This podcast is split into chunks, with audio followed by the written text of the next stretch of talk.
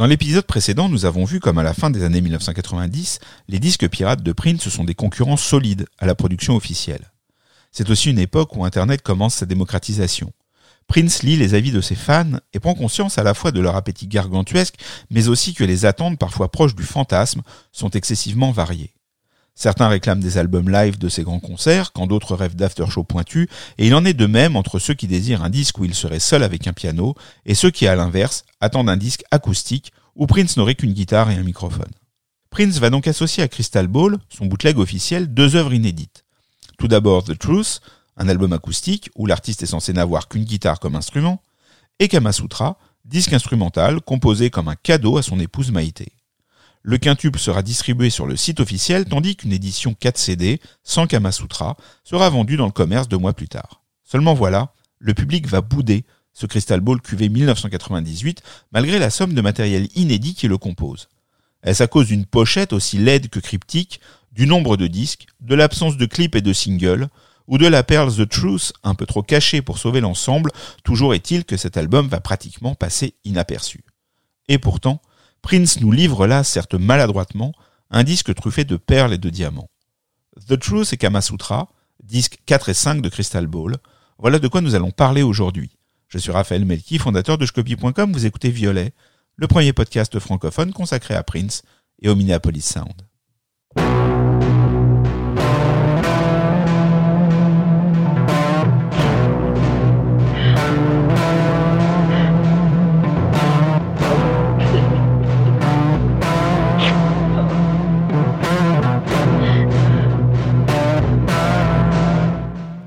Bonjour messieurs.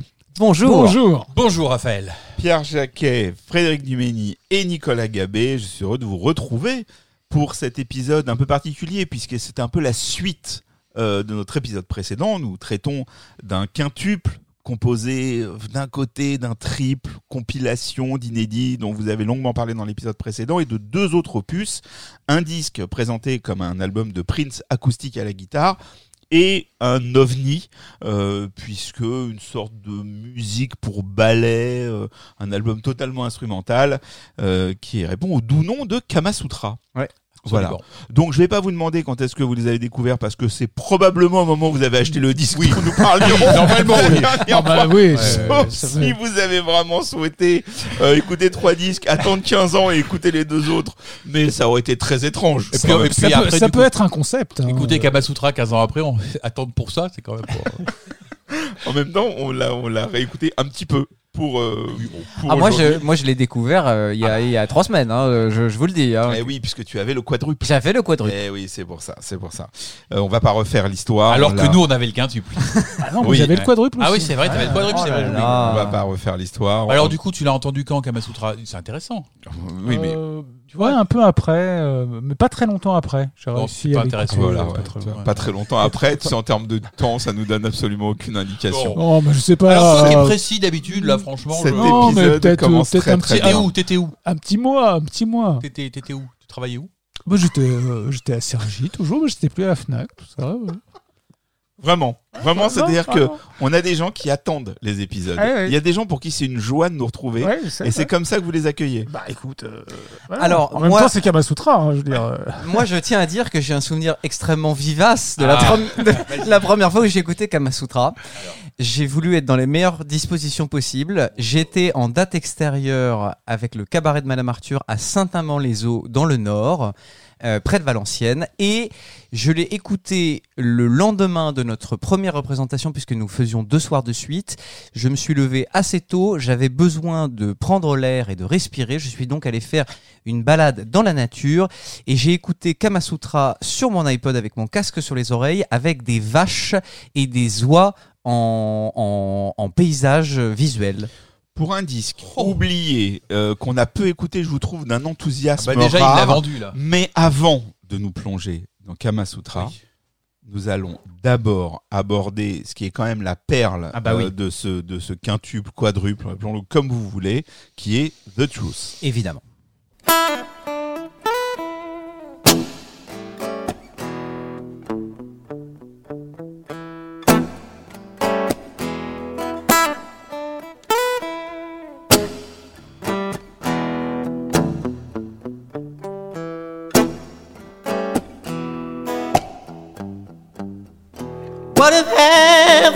Things ever said turned out to be a lie?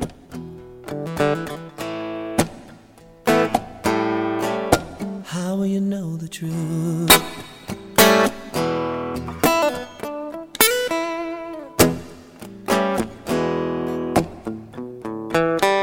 If you were given all the answers when you stop to wonder why.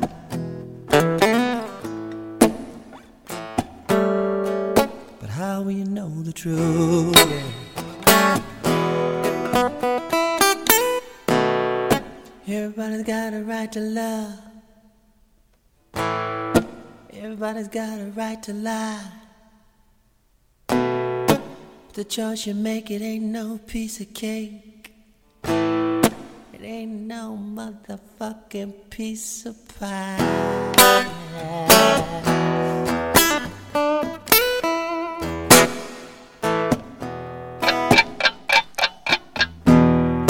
What if time's only reason was to give us all something to feel? And if so, you're the end of the journey so clear.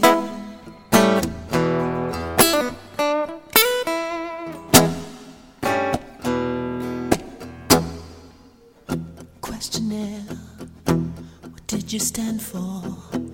Questionnaire, who did you save? It gets right down to it. Wait a minute. Gets right down to the nitty of the gritty. When it gets right down to it, you take more than you gave.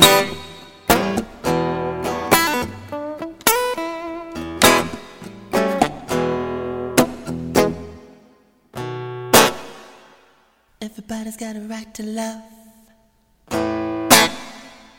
Everybody's got a right to lie. You make it ain't no piece of cake.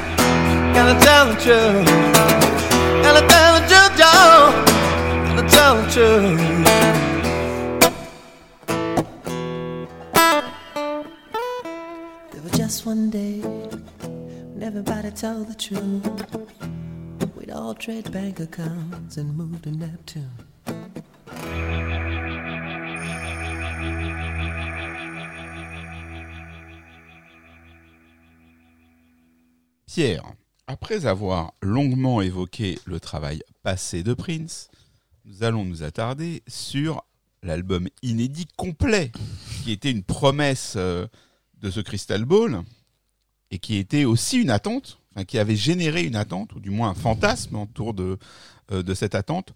Je suis très lourd avec le thème du fantasme euh, et de l'attente, parce que dans ces années, euh, donc je commençais à animer, euh, je copie commençais, je copie.com, SCHKOPI, je vous invite à aller voir ce site quand même, euh, commençais à, prendre, à trouver ces lettres de noblesse, à devenir le site de la communauté, et donc on- je, découvrais au-delà des conversations qu'on pouvait avoir autour d'un verre ou, chez les disquaires, euh, des, avis des, récits de fans de toute la France et même de pays francophones. Et euh, de là, je découvrais plein de choses. Je découvrais euh, qu'il y avait euh, des gens qui aimaient le Prince Funk et puis le Prince Rock, alors que pour moi tout ça était un grand tout. Et je découvrais aussi donc les attentes qui commençaient à arriver et qu'on pouvait formuler. Je pense que ça a aussi influencé quelque part le travail de Prince à un moment donné, mais c'est un autre sujet. Et donc quand il a annoncé un album acoustique à la guitare, on peut facilement imaginer ce que chacun euh, a mis dedans.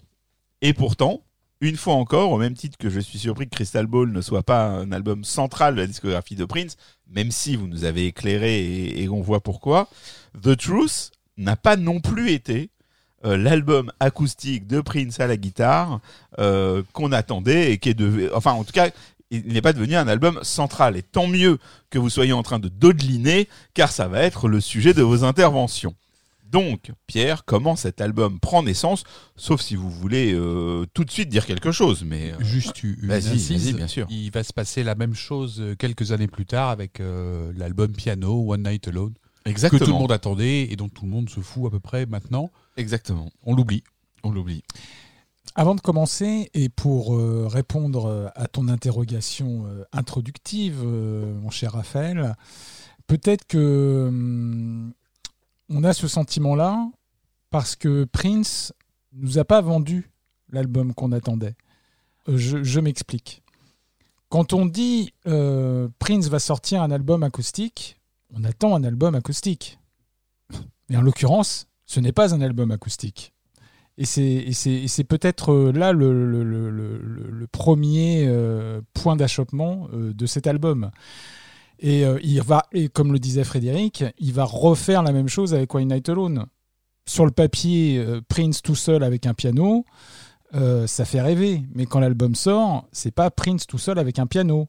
C'est-à-dire qu'il est obligé de rajouter des fioritures, des éléments de production. complètement autres, enfin des choses improbables en fait.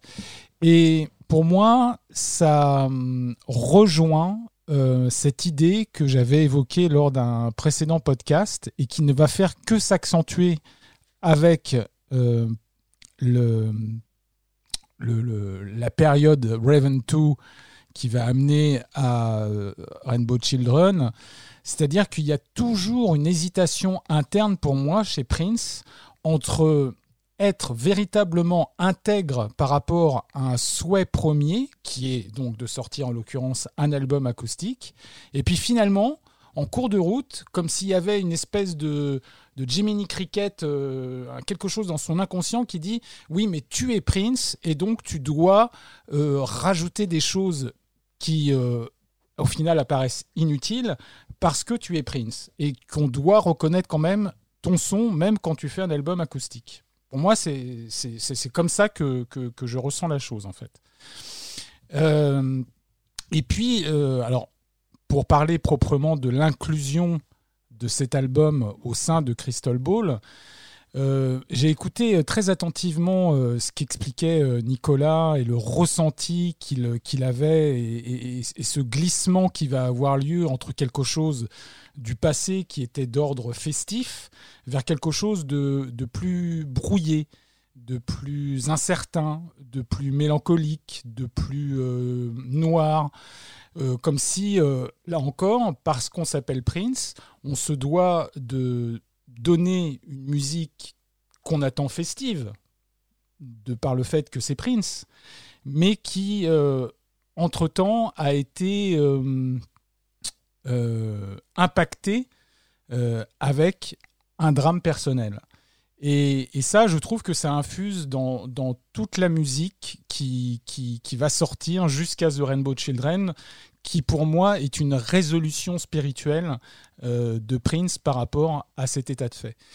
Et euh, chose très intéressante que disait euh, Nicolas, c'est que euh, effectivement, si on peut penser qu'il a été chercher des titres dans le coffre pour constituer les trois disques du Crystal Ball, c'est parce qu'il n'avait peut-être pas le cœur à faire la fête et donc il a convoqué le Prince du passé pour ouvrir un, disque festif et que The Truth, euh, même s'il y a euh, des aspérités, des fioritures, des affaîtries qu'il a rajoutées au dernier moment, comme si justement euh, euh, cette sincérité d'être complètement dépouillé euh, quelque part le mettait en défaut. Pour moi, c'est, une preuve que c'est un album aussi qui est représentatif de ce qui est vraiment Prince de l'époque. Et d'ailleurs, c'est un album qu'il a enregistré euh, tout de suite après Emancipation, puisque c'est un album qui devait sortir initialement en 1997. Et c'est un album qui devait sortir de façon indépendante et qui avait même une programmation euh, chez EMI, le label d'Emancipation. Il se trouve que l'album n'est pas sorti parce que EMI euh, a fermé, a été racheté par Virgin et donc rendait caduque le contrat avec Prince. Et Prince a décidé de, de retarder cet album et donc au dernier moment, il a décidé de l'inclure dans le coffret euh, Crystal Ball. C'était mon préambule. Ah, c'est ce que je me disais, parce que tu, tu me regardes comme ça et j'ai bien entendu que c'était un préambule. Mais alors donc, donc euh, cette inclusion, ok, mais euh, l'enregistrement. Alors, l'enregistrement, les sessions de l'enregistrement de l'album, ils ont débuté le, le 1er décembre 1996. Et euh, en fait, il a enregistré coup sur coup les deux premiers titres de l'album, qui sont effectivement en plus les deux premiers titres chronologiques de l'album, et enfin qui se retrouveront sur la configuration de l'album, puisqu'il s'agit de The Truth et Don't Play Me. Euh, qu'il a sorti en single quelques temps auparavant et qui, qui contribuait donc ardemment au fantasme dont j'ai parlé parce que pour le coup on se rapprochait quand même de ce qu'on imaginait Prince à la guitare qui nous qui sort de titres euh, qui sont quand même assez euh, solides dans, cet album Tout à fait. Et le troisième titre qu'il enregistre, et ce n'est pas anodin, c'est Comeback. Comeback, c'est le titre qui est en relation directe, qu'il écrit, euh, on va dire, euh, de façon euh, affective et effective, juste après le, décès de, son, enfant, parce que euh, je pense que, que Fred nous en parlera, c'est de ça dont, dont parle la chanson, c'est la mort de son enfant. Et donc tout le reste de l'album fut en fait finalisé pendant toute la période hivernale 96-97. En mai 97, euh, le site loveforOneAnother.com annonce que l'album devait avoir une sortie euh, limitée uniquement en cassette à la base, c'est-à-dire qu'il n'était pas prévu qu'elle soit euh, sous forme de CD. L'idée a été elle aussi mise de côté.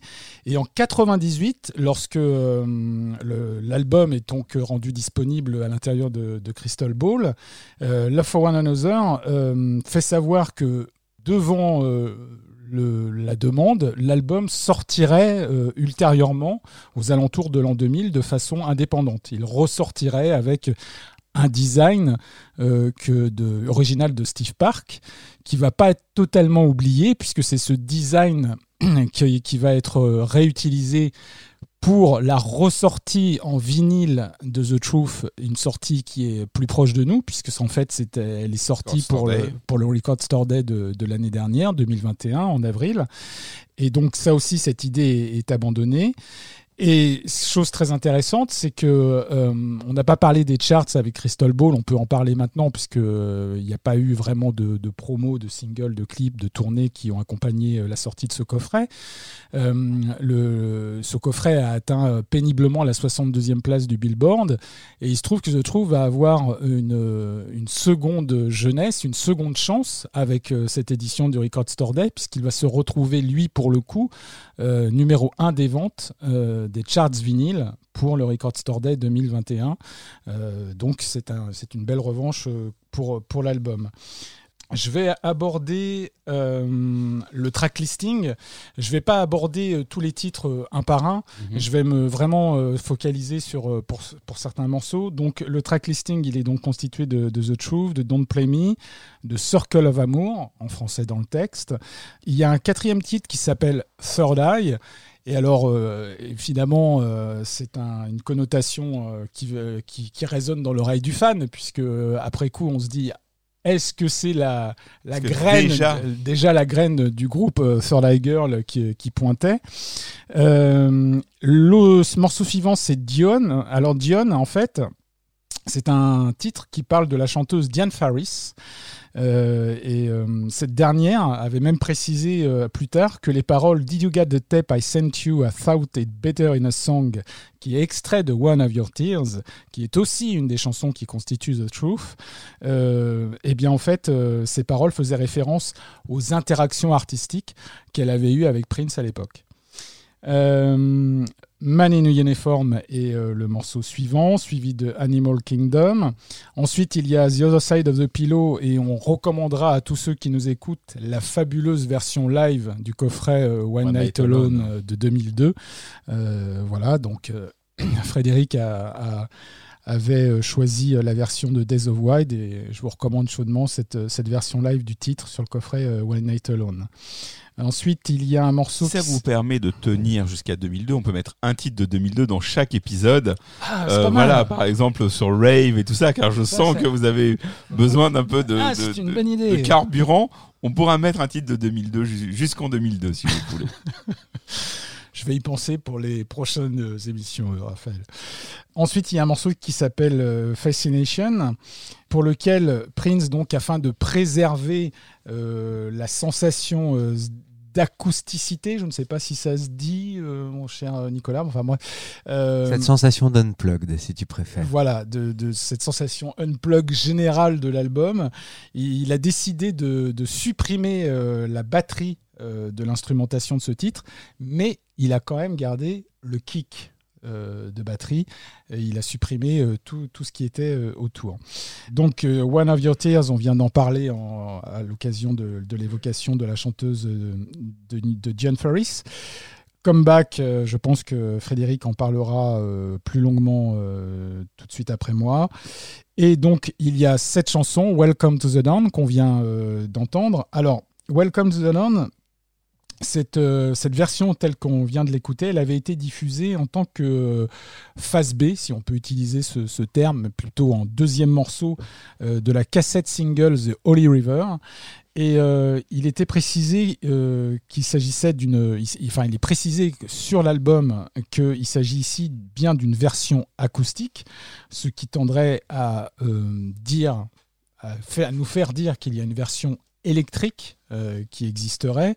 Celle-ci, on le pense, elle a été enregistrée dans le courant de l'année 96 et on pouvait déjà en entendre quelques bribes lorsqu'on téléphonait sur ce fameux numéro Wait 800 New Funk lorsqu'on était en attente. Alors, il faut préciser que ce titre avait été un moment envisagé pour un autre album inédit de Prince qui s'appelle The Dawn, tout simplement.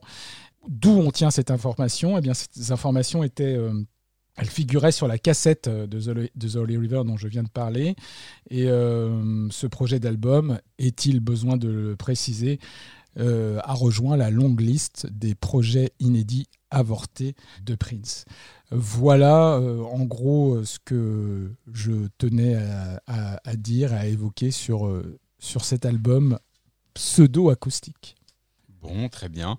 Donc, comme je disais, il y a eu un, tentative de single, mais là encore, qui était principalement distribué euh, par euh, ces circuits euh, Alternatif alternatifs, NBG Store, Mm. catalogue ou autre. Et donc, ben, pas de support vidéo. Et il n'a pas beaucoup défendu ce disque en live, hein, pratiquement pas. Non. Ça arrivait très tard. Et là aussi, bon voilà, un regret parce que Don't Play Me en concert, c'est pas mal, quoi. Tout à fait. Et juste pour dire que en fait, ce, ce sentiment d'épure euh, qui est lié euh, à l'album est, comme je l'ai dit, euh, en fait euh, très représentatif, à mon avis, euh, de l'état d'esprit de Prince, euh, qui était, enfin, de l'état d'esprit de Prince qui était le sien euh, euh, suite à la, après la sortie de, de Emancipation et, et au drame qu'il a, qu'il a traversé. Merci pour cette contextualisation. Nous allons voir Je maintenant si, de quelle manière Prince nous présente euh, sa vérité. Don't play me.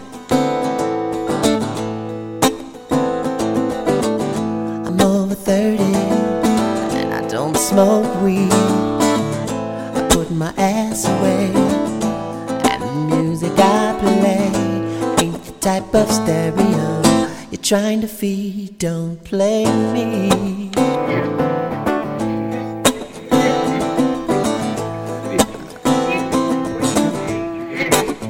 Don't play me.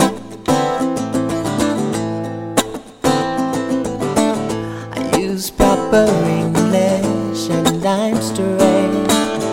I'm in the news again for paying dues, my friend. Not the gander you propping my way. Don't play me.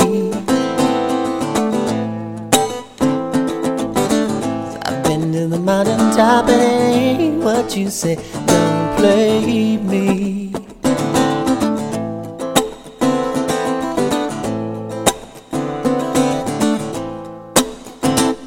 Play me. I'm the wrong color and I play guitar.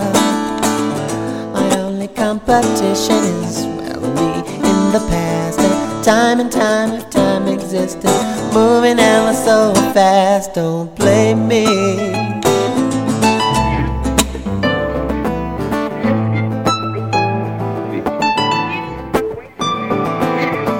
Couldn't play enough for me now to make me feel like a star. Don't play me, I already do in my car. Don't play me.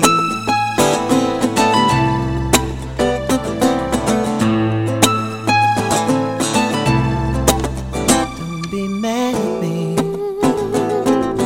The curtain puller in the game. Maybe all how you call us niggas ain't the same.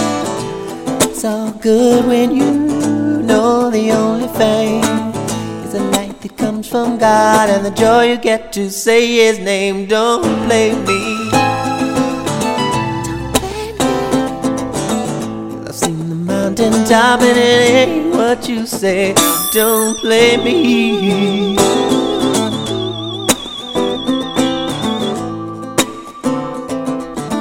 Already got laid.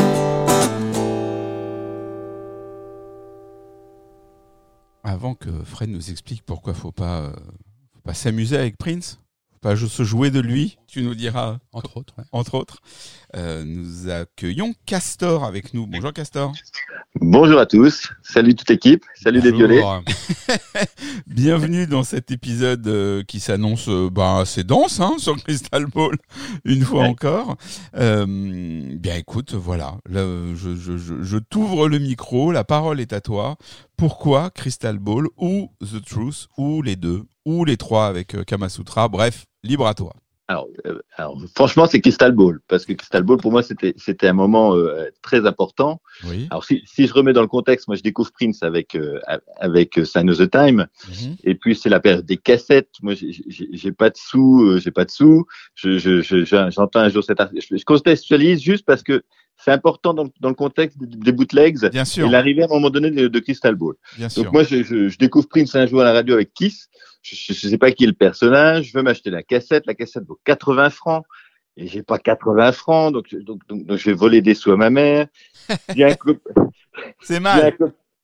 je, je vois, je vois le prix, je pensais que ça valait 40 francs. Alors je dis à un copain, bah, si tu- tu- tu- bah, il dit si tu veux, il dit moi je te la, je te la trouve à 40 francs. Donc il va dans le magasin, il la vole pour moi, et puis il me la revend 40 balles.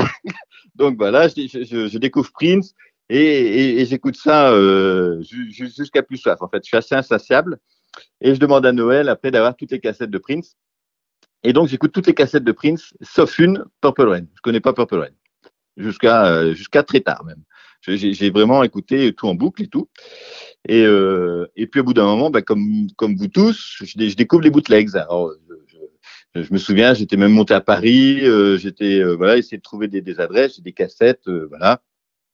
Je vais même en Angleterre un coup où, où, euh, je rencontre les gens de Up- Uptown, je crois, ou un truc comme ça. Il y avait un magazine anglais. J'ai une correspondante et tout, euh, et elle avait même le, le Black Album. Donc le Black Album, euh, vous savez, on faisait des copies de cassettes. Mhm. Et il y avait une déperdition quand on copiait une cassette. Il y avait, euh, il y avait du C'est souffle. qu'on puisse dire. Surtout Voilà. après Eh ben, j'ai plusieurs j'ai- j'ai encore fait un autre crime. J'ai fait encore un autre crime, c'est que j'ai- j'ai- j'ai j'ai- j'ai dupliqué sa cassette. Et après, j'ai dévissé la cassette, j'ai piqué la bande. Ah, Et puis, j'ai mis la bande dans, dans, dans sa cassette. c'est pas bien. Non, c'est pas bien. Donc, euh, tout ça pour avoir une meilleure qualité de son. Tu as gagné une génération. Alors comment de- de- du dévissage de cassette on arrive à acheter le Crystal Ball? Et ben voilà, c'est que en fait, quand, quand- peut-être qu'une partie pour, pour beaucoup ça, ça ça parle pas beaucoup, hein, une espèce de bootleg qui arrive comme ça en 97, mais moi je l'attends ce truc. Quand ça, quand on vous dit euh, Crystal Ball, enfin le disque arrive avec un super son. Enfin a priori, on se dit on va avoir enfin les disques qu'on connaît, euh, les, Welcome to the Rat Race, euh, des trucs comme ça qui vont sortir enfin en CD. Moi, je suis, impatient. Enfin, je, cours dessus. Et puis en fait, il y a, un peu de déception parce que le, montage est tellement catastrophique que, que, c'est assez décevant en fait. C'est-à-dire que, mis à part le premier titre qui est dans le bon ordre, Crystal Ball, le reste est tout dans le désordre. Et donc c'est un peu un répulsif en fait pour, pour n'importe qui. C'est inaudible cet album comme ça en en, dans, dans- en un seul tenant. Enfin, je, je- voilà. Oui, oui, enfin, on, on- on- c'est un peu l'échange qu'on a eu ici, inaudible, je sais pas, mais comme Oui. disait euh, Oui. Fred, c'est un album où il va picorer et, le, et prendre des choses au moment où il en a envie euh, sans l'écouter dans le, euh, comme ça d'une traite. Et après, en fait, eh ben, moi, je, alors, je passe beaucoup de temps en voiture parce que voilà, j'écoute, j'aime bien écouter jusqu'à jusqu'à jusqu'à l'overdose les, les, les disques, euh, que ce soit même le, le, le tout dernier, euh, Welcome to America, etc. On écoute ça en boucle. Les filles, mes enfants aussi écoutent beaucoup. Et, et, euh, et ben moi, la, la, la, compila- enfin, la compilation, on peut dire c'est une compilation. Moi, je la remets dans le bon ordre. Je la remets dans le bon ordre, soit au niveau sonore ou soit au niveau des années. Et, et ça nous fait trois albums cohérents. C'est-à-dire que si vous remettez dans l'ordre des années, vous avez un album qui est vachement bon. Ça veut dire que tu fais une espèce de, de compilation chronologique euh, de, Bah oui. de Crystal Ball, d'accord. Ouais, c'est-à-dire que moi je remets Crystal Ball, Dream Factory, Last Earth, Movie, Movie Star, Crucial, euh, euh, voilà, enfin Sexual Suicide. Je remets un peu selon mes, mes bootlegs. Et puis après, il y a- des fois je suis pas trop d'accord sur tout ce que vous dites. Des fois quand on dit un titre, Mais c'est le but, c'est le oui. but. quand, quand vous dites, il, il prend des fois le, le, le meilleur dans certains albums, et putain, il, il- il- imaginons, il garde Interactive euh, plus euh, Get Wild, et il met ça en en-tête de, de, de, de Gold, mais vous avez le, le, bijou parfait. Et il nous met à la place un Pi Control, enfin un Pussy Control, enfin, c'est incompréhensible. Et, et là, on se retrouve là avec, euh, effectivement, moi je préfère la, la période 90, vous avez le deuxième disque, c'est une période 90, vous avez que des bons titres on, on- on se demande pourquoi elle les a pas foutus sur des vrais albums. Ah voilà, on retrouve. le- C'est, c'est. Je suis ravi. Non non mais vraiment, je suis ravi de ton intervention parce que souvent je fais des parenthèses sur les conversations entre fans ou le justement les s'il avait fait ça ou les fantasmes qu'on pouvait avoir. Et c'est exactement ce que tu dis. C'est-à-dire qu'on on a toujours l'impression d'être à deux doigts du chef-d'œuvre si l'organisation ou si le choix des titres ou si l'ordre avait été différent. Et donc ça illustre très bien les conversations que que, que je rapporte ici euh, de, de, de, Ouais, de non, mes mais- longues ouais. années de forum. Clairement, c'est-à-dire que des fois, on- on- même si effectivement, ben, on, peut, on respecte un artiste, il fait ses choix, etc. Mais des fois, on a envie d'y dire, mais putain, mais prends un producteur qui va te dire, qui va te calmer deux minutes, puis qui va te dire, construis un album cohérent. Et effectivement, le interactive et le, et le, le, le, le- Get Wild, on, on le veut sur le, le, le, gold. Et puis ça nous fait un album. Et puis il en dégage, il dégage deux trois merdes. Voilà. Et puis voilà, ça nous fait un super album. Après, moi, je veux bien qu'on passe dix minutes sur à écouter hein, de, de, de- de la batterie, euh, de, la batterie avec Maurice, euh, Maurice qui s'amuse et tout. Euh, On ne sait pas pourquoi il le fait d'ailleurs. Est-ce qu'il le fait pour faire plaisir à Maurice? Est-ce qu'ils ont une discussion entre eux Je te fais plaisir parce que toi, tu, tu me manques, t'es quand même mon pote, t'es mon frère et tout. Mais il faut, faut arrêter. On, on- on- non, on passe, on passe une demi-heure si on veut sur, sur Crystal Ball, mais pas sur, euh, pas sur un riff de batterie à deux balles. Les mecs, vous allez venir faire un jam à la maison avec des potes, et puis, et puis vous allez dire, oh putain, c'est trop bon ta basse. Oh ouais, c'est trop bon. ouais. Oh ouais, oh putain, t'as fait trois, trois notes à la basse. Oh, tu dis pas, c'est bon, oh putain. Pendant non, deux mecs, eh, saisons, oh, pendant deux oh, saisons, on a. Nicolas qui a demandé du fight. Enfin, nous débutons cette troisième avec, on va pas passer une demi-heure à écouter un, rap, un riff de Non, batterie. mais, et les mecs, moi, j'ai fait le conservatoire. J'adore. Enfin, Nicolas, il est, il est, il est, il est extraordinaire. Ça, c'est- enfin, apporte un, un- un- quelque chose pour, pour la compréhension, pour la, la musicalité et tout. Et des fois, je suis pas d'accord sur, euh, sur Ah. les points sur lesquels il s'arrête. Et, et- et je m'arrêterai sur d'autres. Mais je suis sûr qu'on aime les mêmes morceaux. Je suis sûr qu'il adore Love Sexy. Juste le titre Love Sexy. Je suis sûr qu'il adore euh, bah, euh, Crystal Ball parce que c'est riche, parce que nous on passe pas 10 minutes sur un bout de batterie. Le mec, euh, faut pas déconner. je veux bien que ça soit intense, mais c'est euh, ça, c'est le côté. C'est comme piano à microphone. Piano microphone, il y a un côté anecdotique. Oui. Qui écoute piano microphone Bon. Les mecs, faut pas me faire croire que vous écoutez piano Ah, microphone en si, boucle. très souvent. Vraiment. Non, c'est vrai? Ah ouais, non, vraiment. Tu parles du, du, du 83 Bah, alors, le, bah, ce qu'ils ont réédité là, Ah non, mais pendant. la cassette sous les Ah non, yeux, je, la ca- je te promets, j'ai eu la cassette dans les années 80. C'est un des bootlegs que j'ai le plus écouté. Et, ben, et tu sais quoi, je l'ai en cassette aussi. Et ben, je savais même pas que je l'avais en cassette. Ah, c'est une merveille. Ce truc est une merveille, mais c'est pas le sujet. Euh, Peut-être Ouais. qu'on fera, tiens, bah voilà, merci pour cette idée. Parce qu'il y a un moment, on va finir les albums, donc on n'a pas rien fait sur piano microphone, c'est très mal. On fera un épisode euh, là-dessus. Bon, en tout cas, mais, mais je te remercie pour cet enthousiasme. Euh, surtout, surtout après ce qu'on vient de faire sur euh, Chlorine Bacon Skin. J'aime bien qu'on ait quand même un Non, regard un on a peu- eu. un, un peu différent. Je crois qu'il y a Pierre qui veut dire quelque chose. Non, Non, je, je voulais que Castor euh, Troy euh, salue son, son, son frère Pollux Troy de, de ma part. Euh, voilà. Et je remarque, enfin je sais pas, je, Castor Troy prend beaucoup d'amphétamine dans vrai. face. Je, crois qu'on a a le vrai? au téléphone. Oh merde. Non, mais je fais des bons sur le canapé, moi. Bah écoute, on entend ça, on entend ça. Bon, en tout cas, merci. Tu nous as, tu nous as mis un peu de, de tonus parce que voilà, on enregistre très tard et que là, il faut qu'on enchaîne parce Bon. que quand je vois le compteur, je me dis qu'il faut vraiment qu'on enchaîne. En tout cas, je te remercie beaucoup pour ton intervention, euh, Castor. Et Euh. ah, j'ai juste un point quand même. Juste Et- un point. hein. Oui, juste un point. Faut, faut pas dire ça, c'est le dernier, c'est le dernier bon album en 1996, le dernier bon album de Prince. Hein. Faut pas dire ça, hein, les gars. On n'a pas dit ça. On Parce que mes filles, vous avez tous les derniers albums. Moi, mes filles, elles écoutent ça en boucle. C'est excellent. Il faut avoir le même, le, le même enthousiasme et la même envie sur les derniers albums de Prince jusqu'à la fin. Tu sais Jusqu'à la l'envie. fin, les mecs. Non mais attends, on n'a pas dit qu'on n'allait pas le faire, mais on peut pas forcer les gens à avoir du désir. Euh, il paraît que non, il paraît que quand euh, on veut pas, il faut voilà. Mais mais mais tu seras surpris. Je, je- moi j'ai confiance et tu verras qu'il y a plus d'un disque euh, qui seront défendus. On est pour terminer quand même parce qu'il faut vraiment qu'on avance.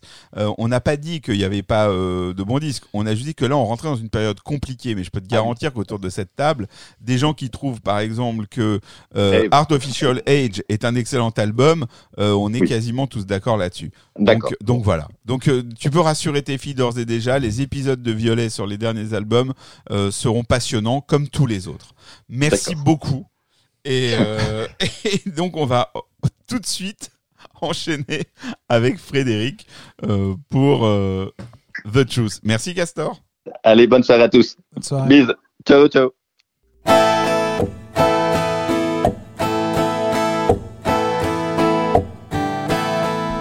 The stairs, Chelsea afternoon. Sweet wind blew, not a moment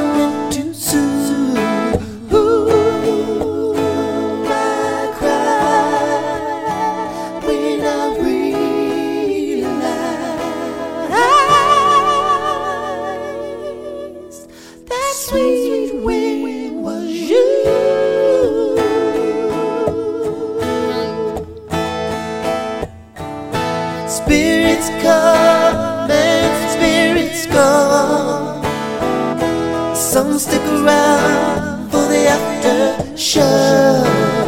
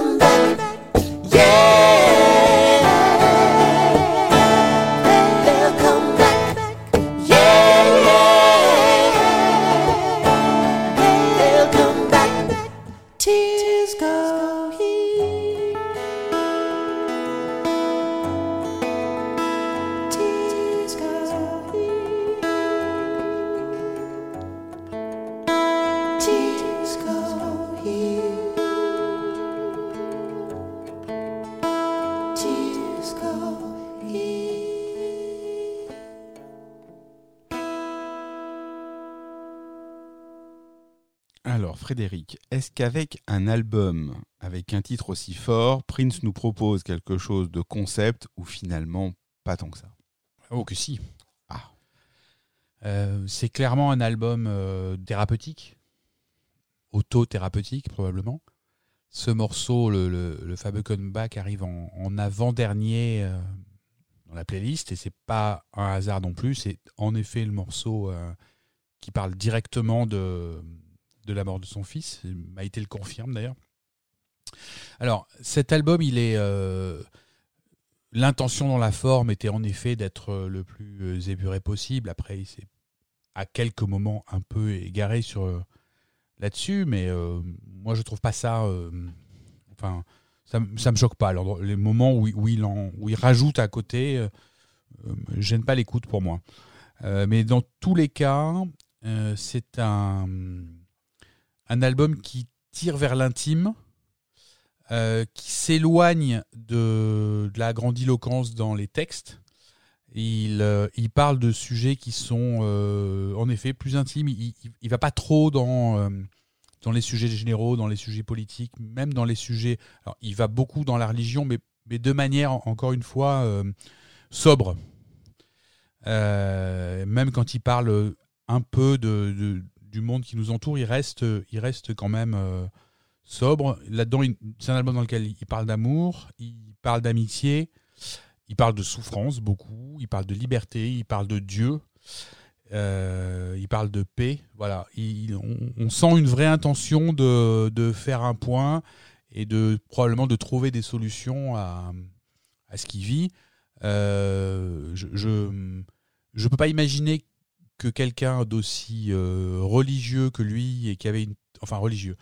Il n'est pas encore euh, ce qu'on sait après mais en tout cas pour qui Dieu euh, a une telle place en tant que destin en tant que les, les choses ont un sens de, non, depuis 1999 il nous dit que que tout que ça- tout ça a un sens va quelque part et que lui il a une, une méthode ou en tout cas des, des moyens d'aller vers ce quelque part le- la mort de son fils euh, quelques jours après sa naissance, c'est quelque chose auquel il, faut trouver une réponse.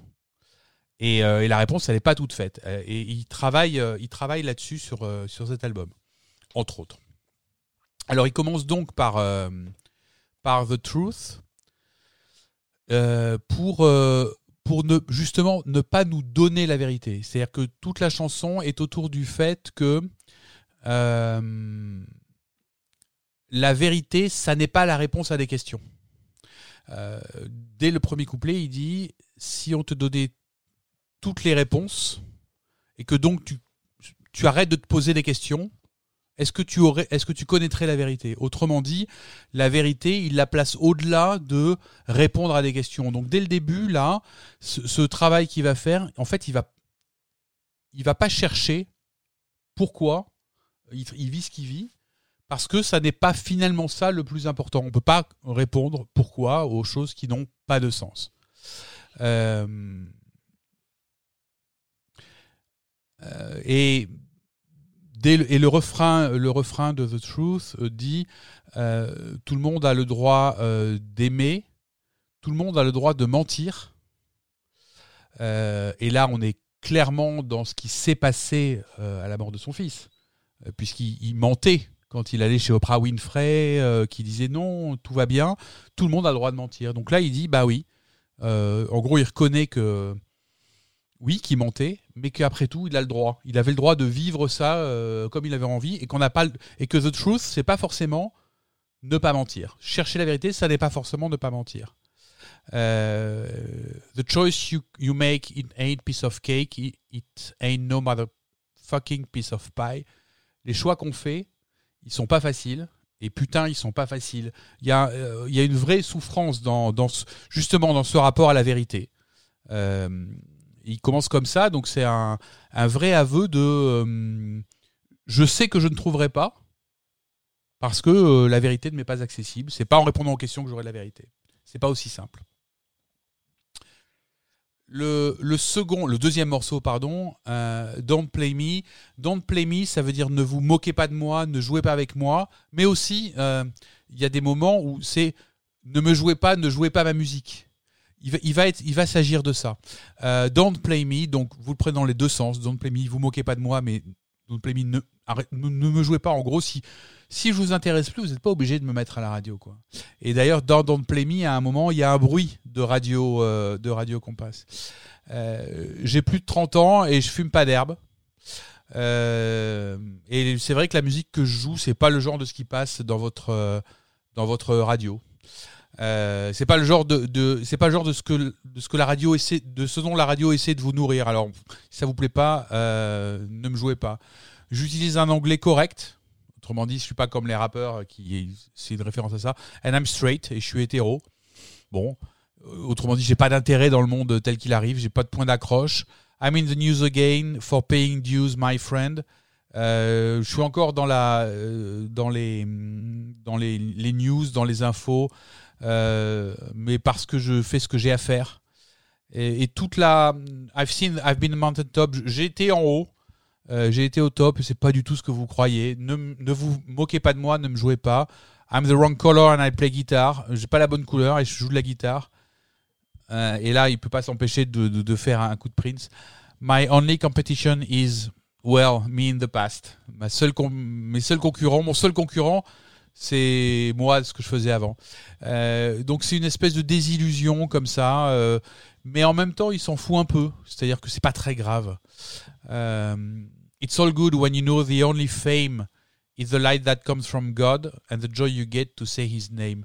Mais finalement, à la fin, tout va bien si euh, la seule chose qui compte, euh, the only fame, la seule gloire, mais pour le coup au, au sens double de, de gloire, c'est-à-dire euh, connaître la gloire de vivre, euh, être glorieux, mais connaître aussi la gloire qui est le, le contact avec le, le divin. Is the light et c'est la lumière euh, qui vient de Dieu et euh, la joie que vous éprouvez à dire son nom. Donc voilà, Don't Play Me, c'est ça, cette espèce de mise au point. euh, Foutez-moi la paix. Je sais que je suis un peu euh, old school, mais c'est pas le problème. Donc ne vous foutez pas de moi, mais si vous voulez plus écouter ma musique, ne, la, ne, la, ne la jouez pas. Don't play me, I already got laid. Ne jouez pas avec moi, je me suis déjà fait baiser. Il en a un peu marre, concrètement. Euh, Circle of Amour, ça c'est une jolie chanson sur l'amitié.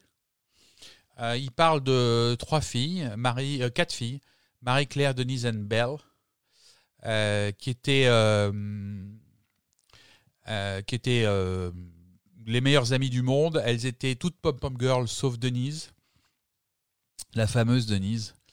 Euh, elle, c'était celle qui était sauvage, c'était euh, c'était elle un peu qui, qui faisait les conneries et qui entraînait les autres. Et c'est cette histoire, c'est des histoires en gros d'adolescentes qui vivent euh, le début de, de la rébellion de l'adolescence. Alors euh, euh, elles, euh, elles elles font des conneries au lycée, elles se font virer, elles vont boire du vin chez Marie et dire des gros mots. Et puis et puis elles elles ont aussi une relation une relation euh, d'amour érotique, les, euh, les quatre. Euh, four hands in the place where the V connect. Quatre mains à l'endroit où le, le, le V se rejoint. Donc, euh, on comprend ce que ça veut dire. Gang of Four, Circle of Sex, in the vicious race to maturity. Un, un gang de quatre filles, euh, un cercle de sexe dans la, la course vers la maturité. They almost faint from ecstasy. Elles se sont presque évanouies de- d'extase. Sweat upon the necks of dams, no loser in the circle game. Euh, Il n'y a pas de perdant dans, dans, dans ce jeu. Donc c'est euh, une chanson tendre sur une amitié entre quatre filles qui, qui est un peu plus que de l'amitié, mais il n'y a pas de côté... euh, comment dire euh, il n'y a pas de côté voyeur, il n'y a pas de côté grivois du tout dans, dans ce qu'il raconte là. C'est que de la tendresse finalement. Ensuite, on part sur une, chanson qui s'appelle Third Eye, donc la fameuse euh, annonce en avance peut-être de ce qui va de ce qui va l'inspirer. Ça, c'est une chanson très intéressante. Donc Third Eye, le, troisième œil, c'est euh, le, chakra qui permet de voir à l'intérieur de soi. Donc le troisième œil, c'est l'œil qui est, qui est tourné vers, vers soi, vers sa propre conscience. Euh, c'est euh, et c'est dans, dans beaucoup de, enfin, dans toutes les pratiques ésotériques ou méditatives qui parlent de troisième œil. Euh, ça fait référence à, la glande pinéale, qui est, qui est la glande euh, dans le cerveau, qui sécrète de manière euh, continue une molécule qui, s'appelle la DMT et qui est celle qui déclenche les rêves. Donc, qui, ce qu'on appelle une, une- substance endogène, donc qui est créée par le corps humain à très petite dose et qui déclenche les rêves. Et c'est la substance principale des hallucinogènes euh, qui font partie de l'histoire de l'humanité depuis toujours. euh, euh, celle qu'il y a dans, dans dans euh, la psilocybine pour les champignons hallucinogènes, enfin toute, la culture des hallucinogènes psychédéliques, qui sont donc ceux qui sont censés euh, faire accéder à sa propre conscience, euh, ont rapport avec ce troisième œil. Et cette chanson parle de beaucoup de ça, puisque using a special code, he accessed his mind. Donc, avec un code spécial, il accède à son esprit. Donc, je suis pas du tout en train de dire qu'il dit qu'il a pris la DMT ou qu'il est allé euh, lécher des crapauds hallucinogènes, mais en tout cas, on est dans ce, on peut atteindre ça aussi par euh, une vie de méditation. C'est aussi à ça qu'a- qu'arrivent les les bonzes euh, tibétains avec une, une méditation très profonde. Donc il accède, son propre, il accède à son propre esprit, à la recherche of the reason why, à la recherche de la- de l'explication de toute chose. He began traveling time, il a commencé à, voyager dans le temps, third eye, third eye, et après on a beaucoup beaucoup de choses en effet qui sont typiquement dans ce dans ce dans ce- sur ce sujet-là. C'est l'époque, la fin des années 90, où il y a un livre euh, euh, très important aux États-Unis, justement, qui parle de ça et de la manière de susciter. euh, C'est dans le, c'est dans l'époque après LSD, quand le LSD a quasiment disparu et qu'on on fait des recherches justement sur la DMT. Et on a, il y a un livre très important qui s'appelle DMT, la molécule de Dieu. Et euh, parce qu'on est censé atteindre une, on va dire, euh, un état de, de- communion avec le réel total, un autre réel, mais ce que les gens prennent le vrai réel. Et là, à la fin, c'est ça. Your God is inside, and for that God, you will do whatever it takes. Donc, Dieu est à l'intérieur de toi, et pour ce Dieu, tu feras tout ce qu'il faut. Donc, on est là sur une. euh, euh, Third Eye est une chanson vraiment sur l'introspection et sur l'introspection hallucinée qui permet d'accéder à Dieu. Euh, donc c'est peut-être la lecture de ce livre ou c'est peut-être autre chose, euh, j'en sais rien, j'ai pas d'informations sur là-dessus en particulier. Mais en tout cas, c'est intéressant parce que c'est un c'est un mysticisme qu'il avait assez peu abordé jusque-là, cette version-là. Donc il est en recherche probablement d'autres manières d'accéder à Dieu puisque la manière qu'il avait vécu jusque-là était quand même l'a amené vers un mur quand même, hein, qui est la mort de son fils. Ensuite, Diony.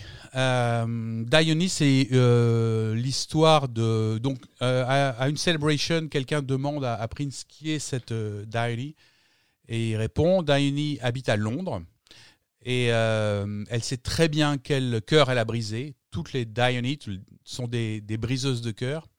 Et il semblerait que ce soit une chanteuse qui s'appelle Diony Farris du New Jersey, à qui il avait envoyé une cassette avec une chanson qui se trouve être sur l'album un peu plus tard, puisqu'elle l'a refusé, et qui lui a brisé le cœur. Et, et on, on réévoquera probablement cette Diony dans le, prochain podcast, puisqu'il est dans sur du Power Sol, il est plusieurs fois question d'une fille à Londres qui lui a brisé le cœur. Et à cette époque-là, je vois, j'ai cherché, je vois pas qui d'autre ce serait. Donc là, voilà, cette fameuse Diony qui lui a euh, brisé le cœur en refusant, euh, en refusant sa chanson.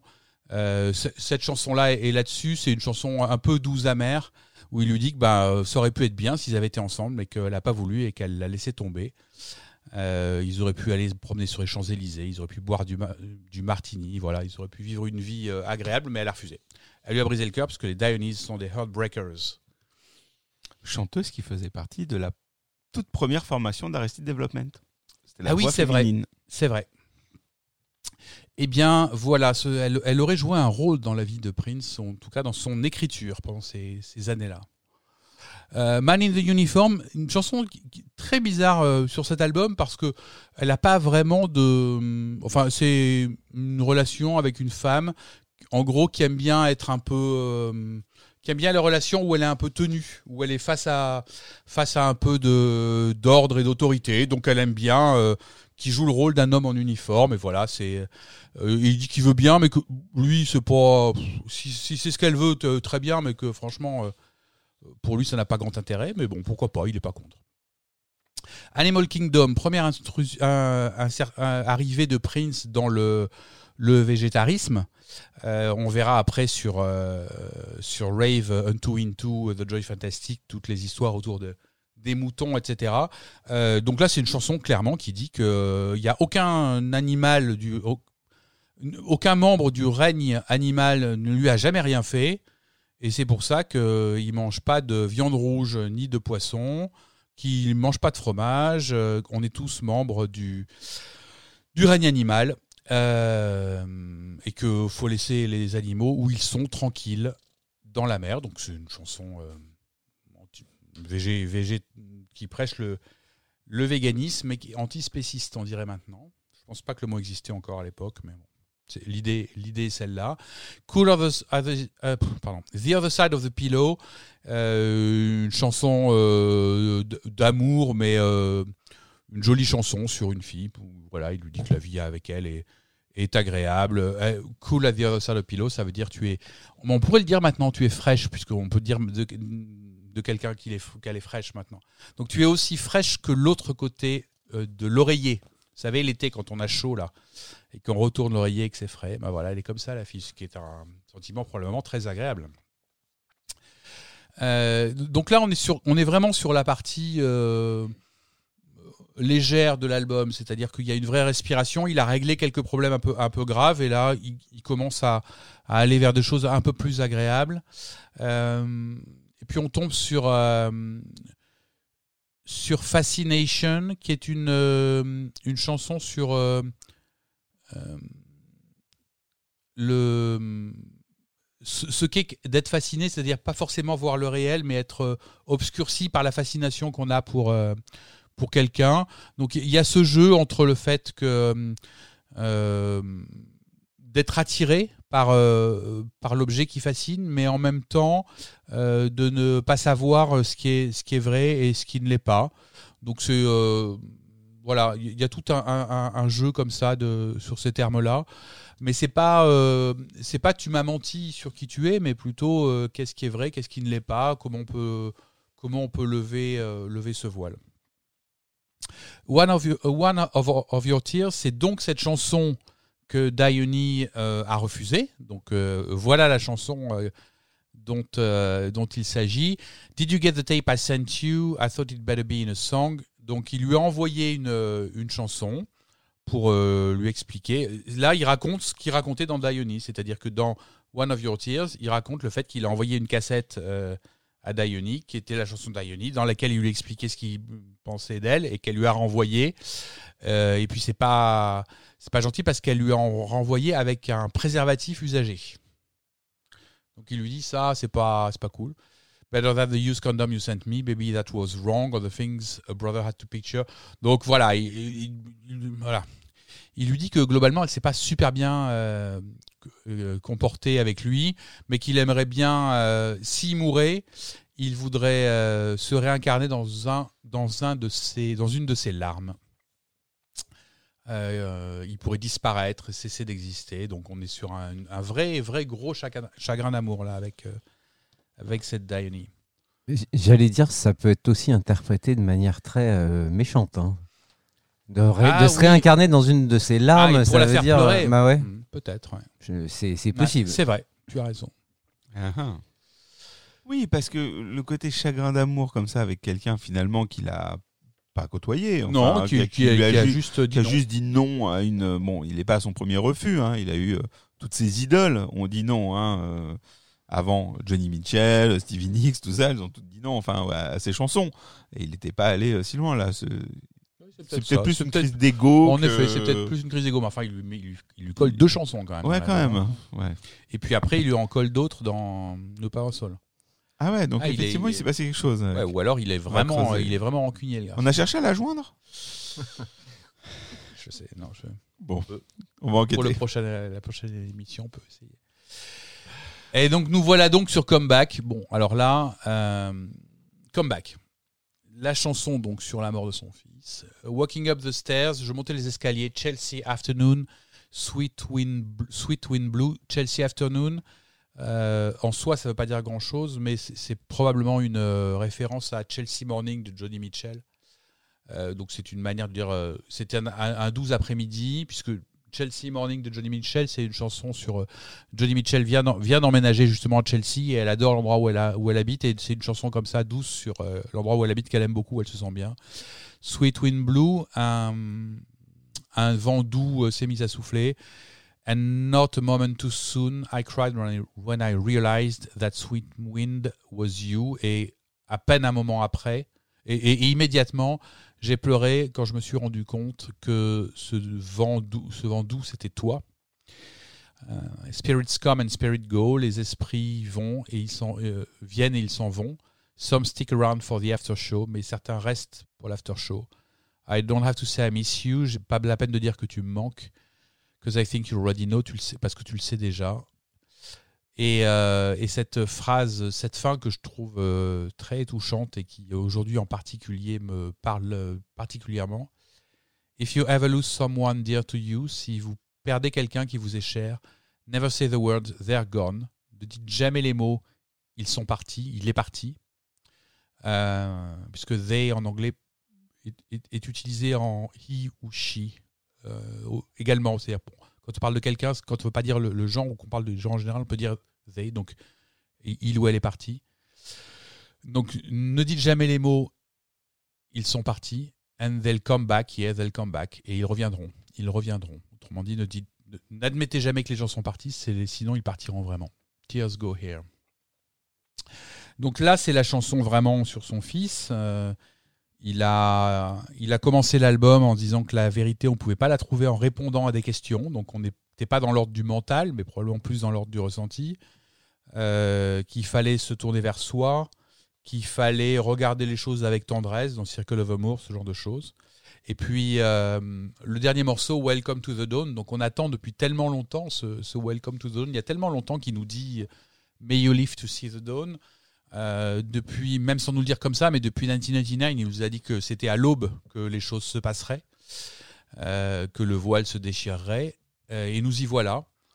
Alors, Welcome to the Dawn, when the things you know are right are far from what they seem, quand les, les choses que tu penses vraies ou justes sont très loin d'être ce qu'elles sont vraiment, when the past becomes the future and time becomes a dream, quand le passé devi- devient l'avenir et que le temps n'est qu'un rêve, when the light of God is the only thing in life that will redeem, quand la lumière de Dieu est la seule chose dans la vie qui récompensera, welcome to the dawn.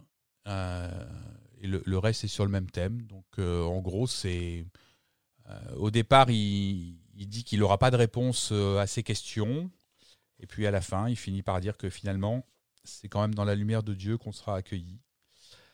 Et euh, qu'il faut accepter, en gros, le, le, que, le monde n'est qu'illusion, puisque les choses qu'on pense sont fausses, le passé devient le futur. Finalement, le monde n'est qu'une illusion, mais il faut accepter la lumière de Dieu. Et, là, on entre dans ce, monde où les choses sont probablement moins douloureuses que, celles dans, que celui dans lequel il est. Donc c'est un, c'est un album euh, d'espoir, mais, euh, mais putain, ça fait mal. quoi. Par rapport à ce qui va suivre, euh, au moment où il, où il compose tout ce dont on vient de parler, euh, Larry Graham est déjà rentré dans sa vie? Euh, Larry Graham est rentré dans la vie de Prince en 1997 suite à un concert du Jam of the Year Tour américain. Et donc ils ont fait un after show ensemble à Nashville. Et voilà, Et ils vont plus quitter.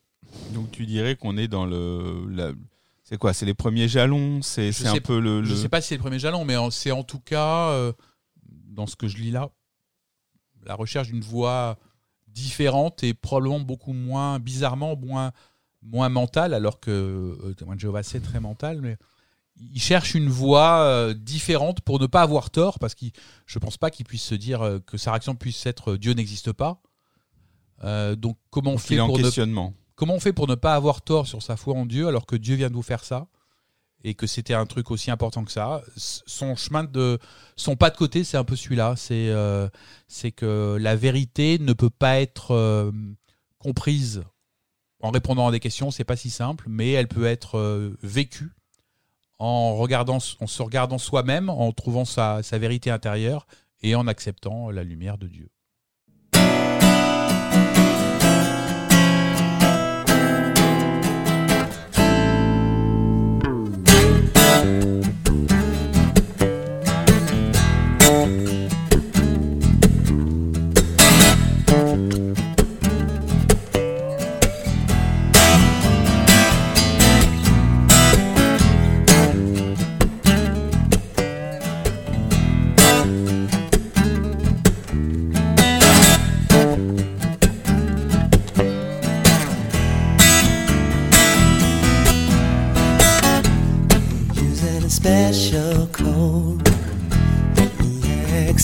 Accessed his mind in search of the reason why?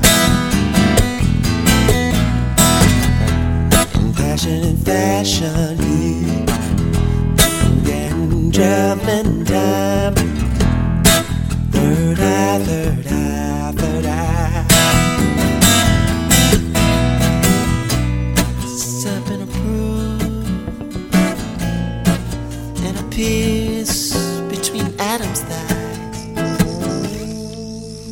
try.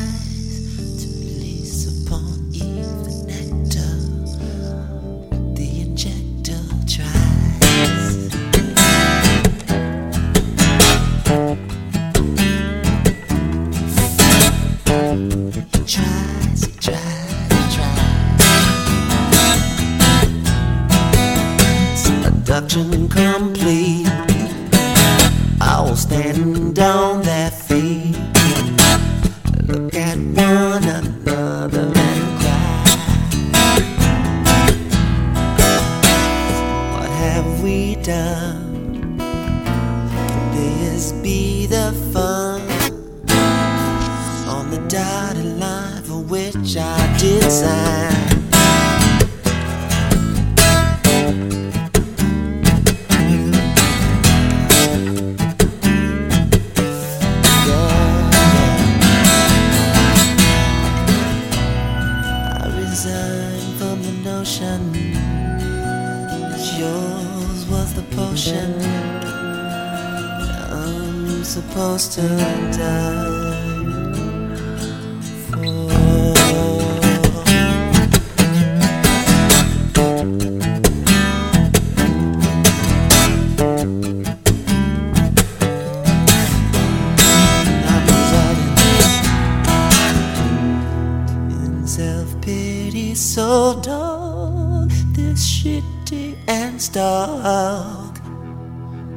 Is all that will soothe.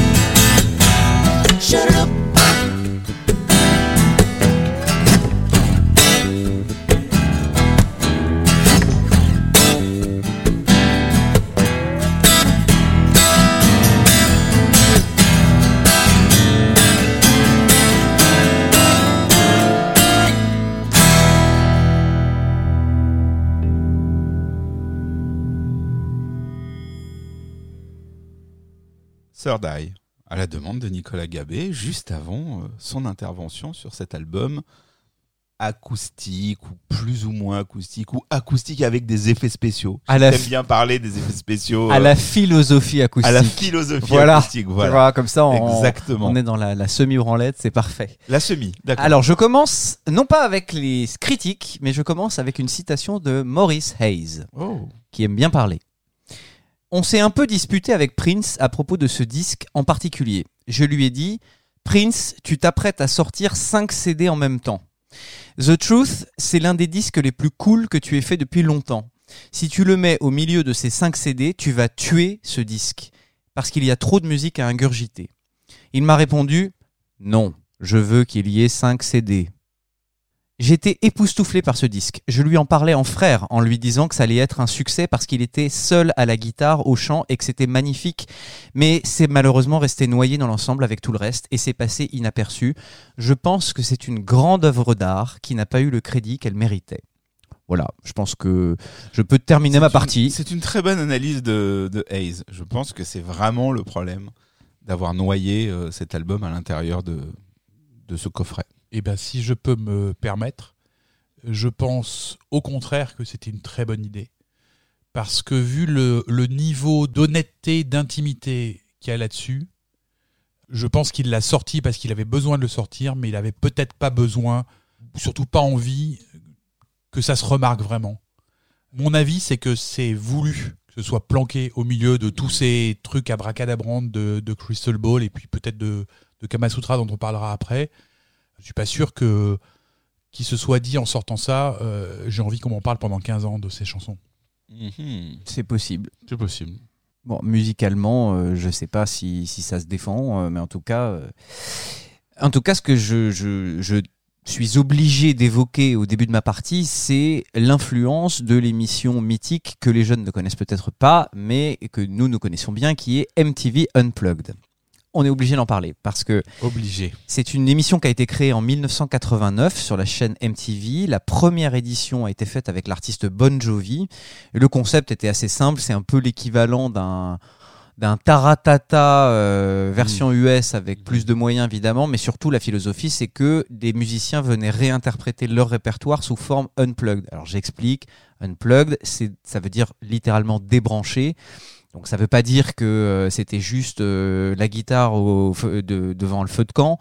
Euh, Il y avait quand même un système de sonorisation, mais encore une fois, c'est une philosophie acoustique. C'est-à-dire que on va pas mettre des, beaucoup d'effets, ça va être euh, des instruments assez bruts euh, et on va revenir à l'os et à la, la substantifique moelle des chansons. Et c'était souvent des groupes euh, rock Oui. au début de Exactement. après ça a évolué des groupes rock qui étaient donc qui jouaient fort et sur des instruments électriques et même s'ils étaient sonorisés comme tu dis ils passaient plutôt sur des instruments acoustiques lors des sessions unplugged. Et grâce à cette émission, Eric Clapton a vendu des tonnes et des tonnes euh, de son disque euh, Eric Clapton Unplugged. Et ben Voilà. j'allais le dire. Est-ce que tu sais combien? Euh, non, mais beaucoup, parce que moi j'étais, euh, excusez-moi, Dis-nous. à, à la Fnac, et c'est vrai que même à notre niveau, euh, on voyait que c'était un album qui se vendait très très bien et, de, et sur le long terme en plus, vraiment. Donc c'est vraiment un, un- un gros gros gros album pour Clapton. Eh bien, Oui. au jour d'aujourd'hui, 26 millions d'exemplaires dans le monde pour l'album Unplugged Ah oui, donc Clapton. quand il dit beaucoup c'est beaucoup. C'est juste l'album live le plus vendu de tous les temps. Point barre. Voilà. Surtout que le Unplugged, pour beaucoup d'artistes, pour finir, mais parce que c'est vrai que c'est une, émission qui a été importante, et je pense que euh, ça a même dépassé ce que MTV avait voulu faire à l'époque, parce qu'il y a beaucoup d'artistes euh, dont le Unplugged est sorti en disque, et puis après, il y a eu de la demande. C'est-à-dire que les, les, les Unplugged qui ont suivi étaient de plus en plus fous. Enfin, il y avait de plus en plus de musiciens, il y avait des chorales, enfin, moi, il y a vraiment eu des, des, des éditions très particulières. Dans, un genre que vous adorez, euh, qui est le New Jack et le R&B. Euh, Il y a un unplug mémorable avec Joe Desi et euh, mais vraiment et Mary J Blige et qui a aussi été un disque énormément vendu à l'époque et bien évidemment et on s'arrêtera là celui de Nirvana euh, est pas passé inaperçu non plus. Bah, j'allais dire même euh, No Quarter de Jimmy Page et Robert Évidemment. Plant, euh, avec un orchestre symphonique euh, et des musiciens du Moyen-Orient. Donc C'est ça, vrai que No Quarter était dans le était était dans le cadre de cette émission. Même si c'était un peu spécial, c'était vraiment une édition très spéciale mais tu as raison. Bon, en tout cas, j'étais obligé de le, de le mentionner parce que ce côté unplugged, c'était une vraie tendance de fond de l'époque musicale qui a généré énormément de buzz, qui a généré énormément d'argent et énormément de Grammy, donc de reconnaissance de l'industrie musicale. Donc je pense pas que Prince ait été sourd à cette tendance. Sauf qu'évidemment, lui ne fait rien comme tout le monde, et si jamais il a eu l'idée de surfer un peu sur cette vague, je pense pas que le concept était aussi clair dans sa tête, mais si il a eu l'intention de le faire, lui, au lieu de proposer une réorchestration acoustique de chansons déjà existantes de son répertoire, bah lui, il livre 12 compos originales avec, on l'imagine, juste un mot d'ordre qui est je dépouille mes compositions pour atteindre la vérité et l'intimité. Et ça, effectivement, Fred, tu nous l'as bien expliqué. À noter que The Truth a reçu un accueil chaleureux de la part des critiques et du public, enfin ceux qui l'ont entendu, cet album en tout cas. Alors, une critique du magazine de référence NME, qui avait bien, Les chi- fameux. qui avait bien chié sur Crystal Oui, Ball. bah, c'est devenu un sport hein, chez eux, je pense. Voilà, je vous rappelle l'expression euh, il pourrait péter Barbie Girl dans un didgeridoo que même les fans euh, vendraient père et mère pour euh, entendre ça. J'en connais même qui, depuis cet épisode, le cherchent dans le vault. Ils se disent, on sait jamais. voilà. Eh bien, Enemy est étonnamment sympa avec cet album. Nous avons dit tout le mal que nous pensions de Crystal Ball, mais ce n'est absolument pas le cas de The Truth, l'album Unplugged de The Artist, qui est une petite révélation. Il y flirte avec aisance entre la soul des années 60, le funk acoustique et même parfois des touches exotiques easy listening. Une chanson se détache, c'est une simple balade, elle dure moins de deux minutes, mais contrairement aux morceaux qui la précèdent, elle ne ressemble à rien que Prince ait jamais enregistré. Elle s'intitule Comeback, et si le reste de Crystal Ball est tourné vers le passé, c'est sur cette chanson que l'on peut entrevoir son avenir. Espérons-le. C'est vachement sympa. Mais ça veut dire qu'ils ont ils ont fait deux chroniques dans le même ennemi où ils ont parce que tout le mal qu'ils ont dit de Crystal Ball où ils l'ont fait en deux temps. Je suis incapable de te dire Ah, ça, pas- mais visiblement, enfin, moi quand j'ai quand j'ai trouvé ça sur un, un site Ouais. de référence, c'était dans le même article. Ah d'accord. Enfin, en tout cas dans la même section. dans la même section. Donc c'est sympa Ouais. et ça nous donne envie de, de, de gratter encore un petit peu plus sur cet album méconnu. On notera que ce n'est pas la première tentative centrée autour de la guitare acoustique de Prince, parce qu'il faut pas dire euh, tiens on attendait ça depuis des années, il a jamais fait ça. Il y a eu quand même beaucoup de précédents. Euh, récemment sur The Gold Experience, il y a la sublime ballade Shy qui était centrée autour de cette guitare acoustique et qui d'ailleurs dans son orchestration un peu synthétique ressemble à certains morceaux un petit peu trop surchargés de The Truth. Évidemment, Sometimes It Snows in April. Et puis on en revient au premier album For You où il y avait ces magnifiques chansons que sont Crazy You et So Blue, So Blue. par exemple. Comme toutes ces chansons sont magnifiques, on peut comprendre les attentes de tout le monde vis-à-vis de ce projet. Alors on rentre dans le vif du sujet. Tout commence avec The Truth.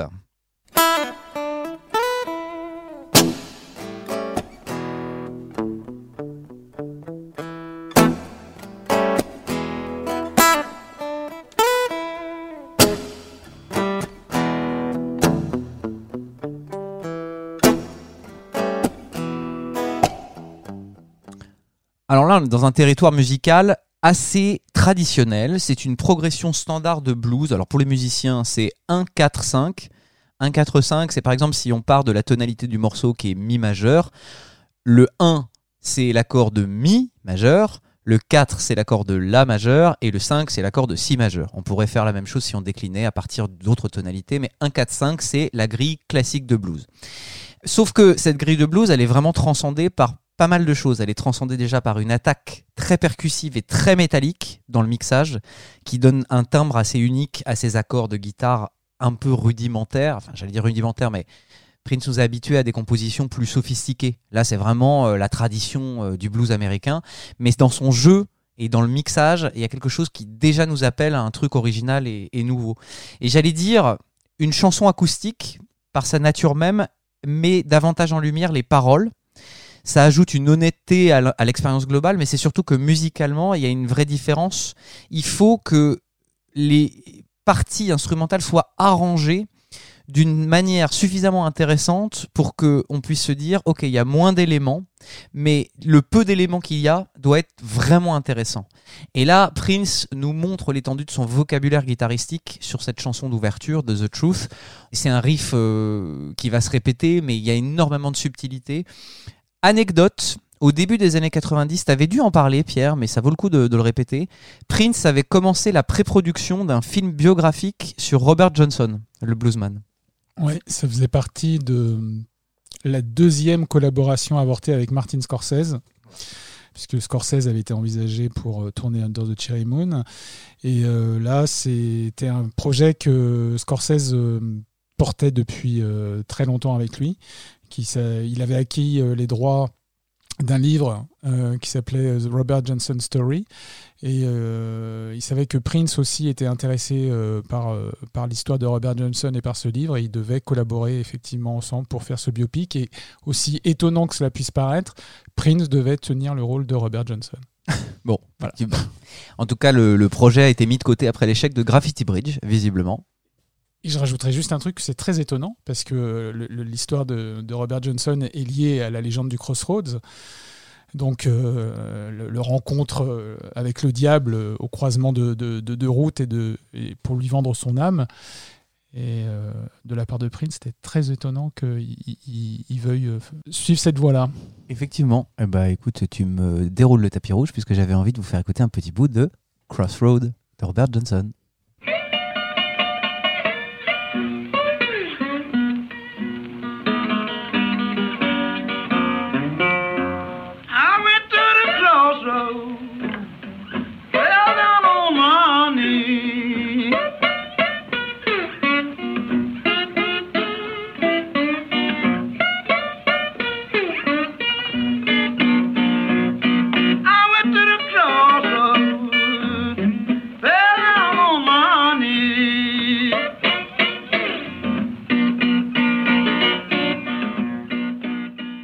Donc, si on pense que Prince a voulu faire un film sur Robert Johnson, ça veut dire que Prince a eu un intérêt constant pour ce type de blues primitif et réduit à l'essentiel, et que cette chanson inaugurale de l'album, elle montre ça, et que même si l'engouement de l'époque pour la recette unplugged semble l'avoir piqué au vif, on peut dire que ça a juste ravivé quelque chose qui était déjà en lui et qu'il avait envie d'exprimer.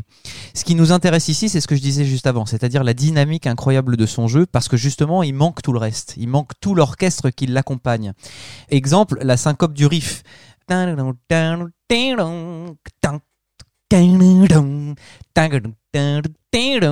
En fait, il, va jouer énormément sur la syncope du septième temps et demi, la mesure. 1, 2, 3, 4, 5, 6, 7.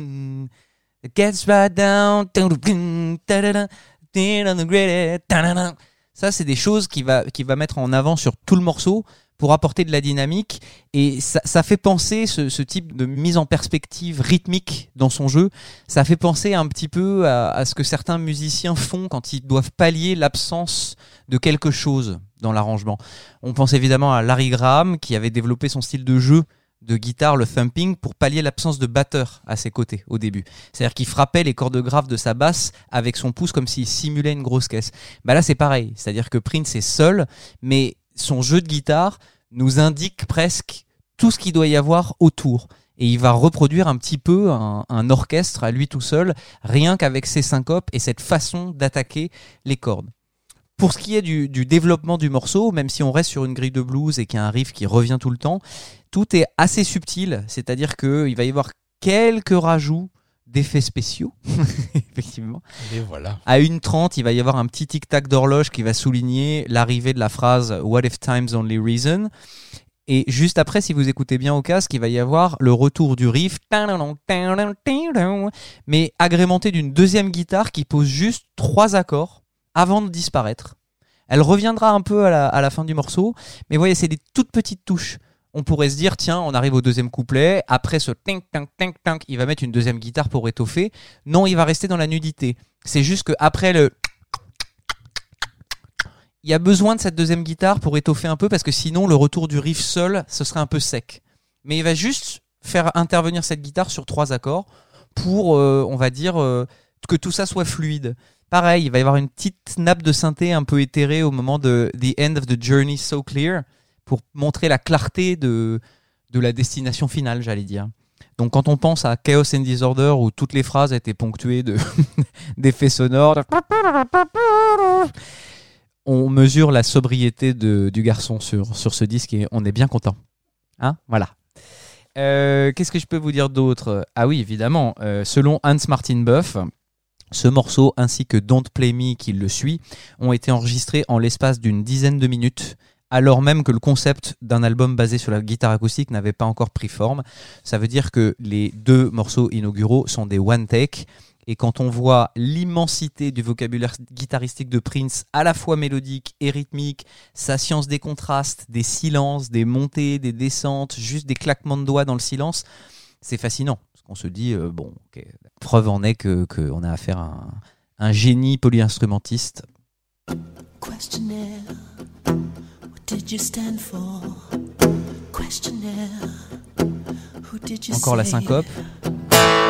It gets right down to it. It gets right down to it. Nitty of the gritty. When it gets right down to it. More than you gave.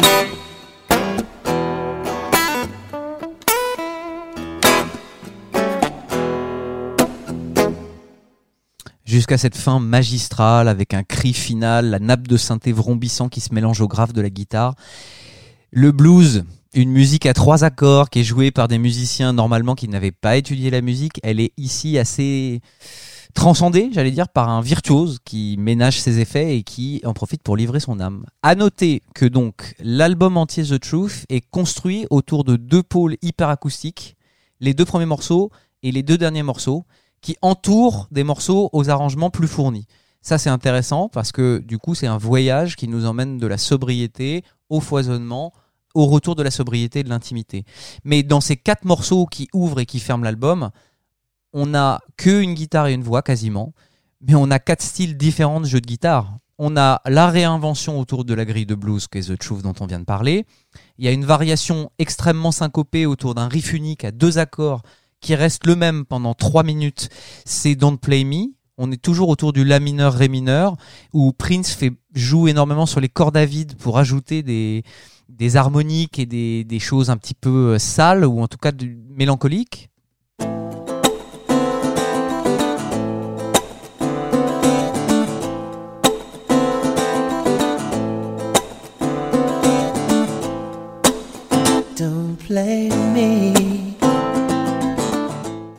Ça, c'est pareil, on aura envie de l'entendre euh, pendant des heures tellement c'est c'est beau. Euh, Il y a Welcome to the Dawn, qui est une balade radieuse aux accents pop, sans aucun accident. On est sur quelque chose de très euh, assez définitif. Et puis donc, Enemy avait raison. Il y a la merveille Comeback, qui est aussi en permanence entre l'optimisme et la mélancolie. Ce sont deux minutes d'une grande pudeur et une subtilité telle que je vous dis à chaque fois, il y a une maturité de composition. Là, je suis obligé vraiment de décortiquer parce que je vais vous dire pourquoi c'est tellement beau cette chanson. Enfin, j'espère. Euh, donc, on commence avec un riff très simple sur un La majeur qui avance de manière déterminée, sans accident, avec un tempo assez lent, et on a une grille très majeure, La majeur, Ré majeur, Mi majeur, La majeur, jusqu'à un plongeon en mineur sur le I cried. I cried. Où là, on passe sur un Fa dièse mineur, Si mineur, et on repasse en majeur sur When I realized. Un silence. That sweet wind. Où là, on revient à l'accord triomphant du majeur. Vous allez le réécouter, mais tout ça est vraiment dosé de manière hyper subtile pour mettre en lumière tous les contrastes du texte. Donc on commence avec ce côté La majeur triomphant.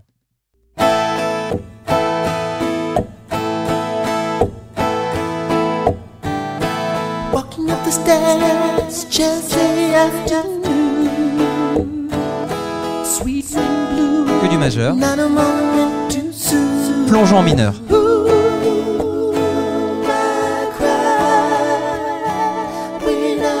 Retour au majeur. Silence.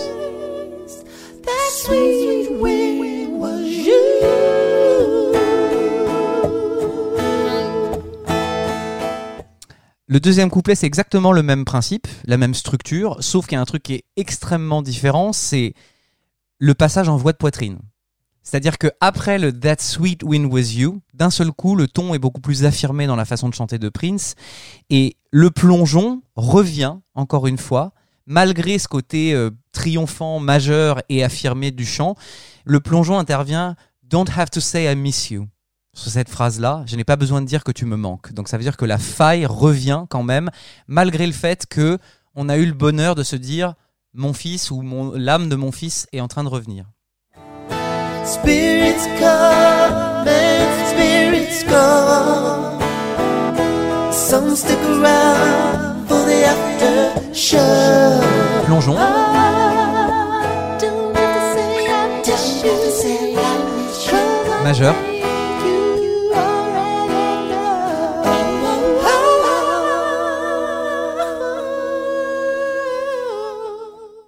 C'est en ça que je parle de, de pudeur extrêmement bien mise en scène. C'est-à-dire que les, plongeons en mineur nous amènent juste les petites failles qu'il faut.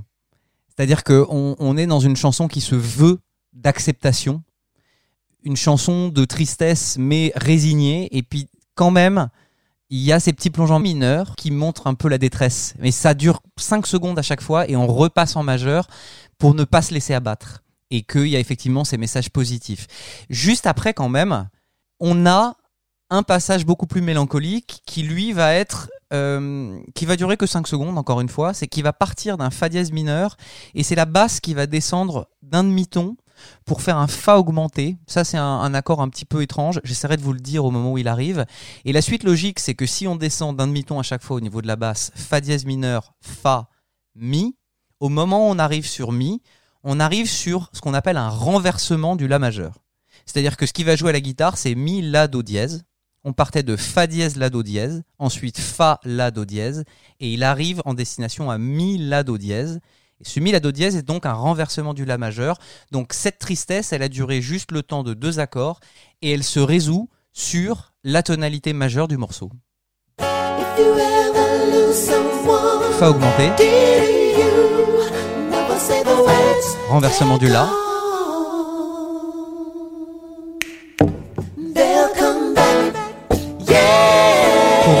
sur donc le la majeur triomphant et les chœurs radieux.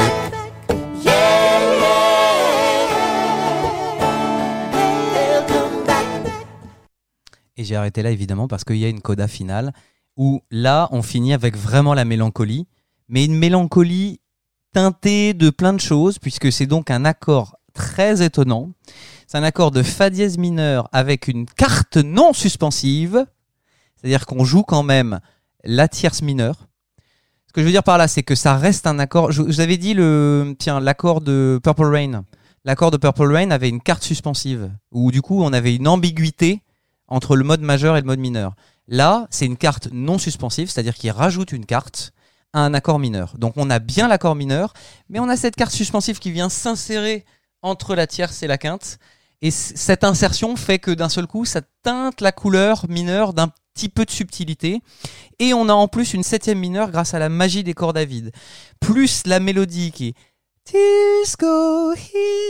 Sol dièse, mi, sol dièse. Le sol dièse, dans l'accord de fa dièse mineur, c'est une neuvième.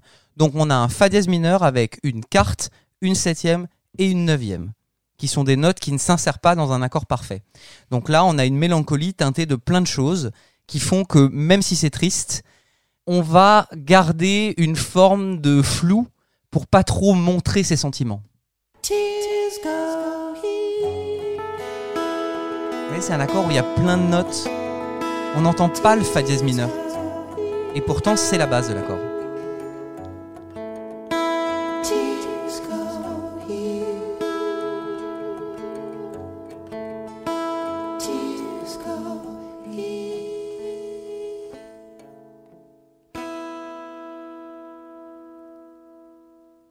Alors évidemment, c'était très technique, tout ce que je vous ai dit, mais j'espère quand même euh, vous avoir donné une, un petit peu une vista de pourquoi cette chanson est aussi sublime. Elle est belle de toute façon, il n'y a même pas besoin de, de connaître le langage musical dans toutes ces subtilités-là, mais, mais et je pense pas que Prince y ait pensé en disant je veux des majeurs, je veux des mineurs, c'est pas du tout conscient, mais mais, mais là, là vraiment la, la sincérité transparaît là-dedans et on sent que que, que ce contraste entre la brillance du majeur et ces passages très courts où la tristesse se fait sentir, c'est presque un, j'allais pas dire un déni, mais euh, on, est, on est presque là-dedans. On est dans, oui, je suis brisé à l'intérieur, mais ça doit transparaître que 5 secondes. Je veux revenir à quelque chose de triomphant, je veux revenir à une morale positive où les esprits reviennent, euh, euh, on se reverra et... et c'est ça qui est absolument euh, magnifique dans cette balade et qu'il faudra l'écouter euh, 12 fois en boucle. Vous me ferez un devoir sur table. Vous avez 15 minutes. Voilà. Euh, selon Hans Martin Buff, il existerait une autre version de comeback. Je crois que tu l'as dit, euh, Pierre, tout à l'heure, qui, qui elle change pas trop, mais selon ses dires, il y aurait un truc magnifique qu'on a perdu au montage final. C'est un petit prélude a cappella de trois lignes tout au début de la chanson. On ne l'entendra probablement jamais, mais en même temps, ce que nous avons, c'est déjà merveilleux. Donc on est très content.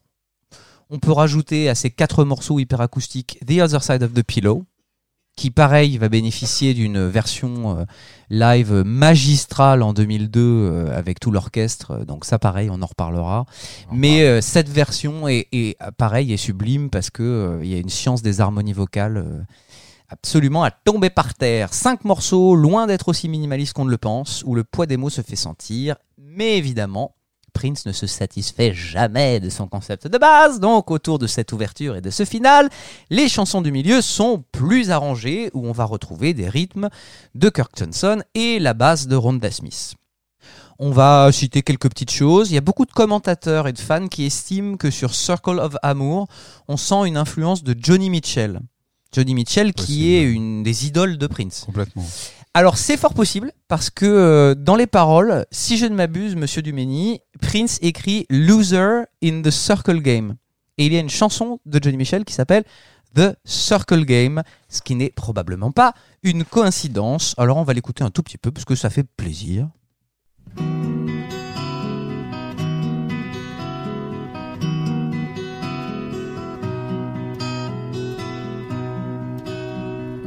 Yesterday, a child came out to wander,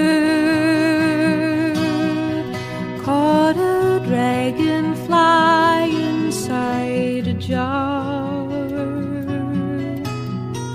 Fearful when the sky was full of Alors évidemment, le parallèle musical n'est pas évident avec Circle of Amour, mais vis-à-vis de ce qu'on vient de dire sur les morceaux précédents, The Truth dans son intégralité est probablement un album princier où l'influence de Johnny Mitchell se fait le plus sentir, et c'est ça qui est important de préciser. Et donc si vous ne connaissez pas Johnny Mitchell, allez-y, c'est un bonheur pour les oreilles. Petite incise, pourquoi Prince aime Johnny Mitchell? Peut-être parce qu'au-delà de la beauté de ses compositions, presque toutes les chansons de Johnny Mitchell qu'elle a composées à la guitare utilisent ce qu'on appelle un accordage non standard ou open tuning. Il est dit qu'au cours de sa carrière, Johnny Mitchell a utilisé une cinquantaine d'accordages différents. Bon, alors après, euh, c'est pas la première qui a fait ça, mais ça veut dire qu'il y a presque un accordage de guitare spécifique pour chaque morceau, quoi. Donc forcément, ça, ça implique des, des jeux différents. Il y a un autre artiste aussi qui a fait beaucoup ça, c'est Nick Drake sur l'album Pink Moon, où euh, chaque chanson a une couleur très particulière de jeu parce que chaque chanson est accordée, la guitare est accordée différemment. Ça fait naître aussi une variété de de combinaisons d'accords qui n'est pas possible forcément euh, à moins d'avoir une main euh, une main avec des doigts de 20 cm de long. Il y a des choses qu'on peut pas faire tout simplement. Euh, et l'accordage un petit peu spécial permet de faire ça. Johnny Mitchell elle-même a, a dit qu'en utilisant ces accordages différents ça a contribué à ce qu'elle qualifie de Johnny's Weird Chords. Donc les accords bizarres de Johnny. Voilà. Et je trouve que l'accord final de comeback où je vous ai dit c'est un fa dièse mineur avec une carte non suspensive, un septième, euh, une neuvième, bah c'est un bon exemple aussi. Et j'allais dire, parce qu'on va faire des ponts entre les morceaux de cet album, j'allais dire que le riff de Third Eye pourrait aussi être inspiré par cette philosophie des accordages bizarres. Il y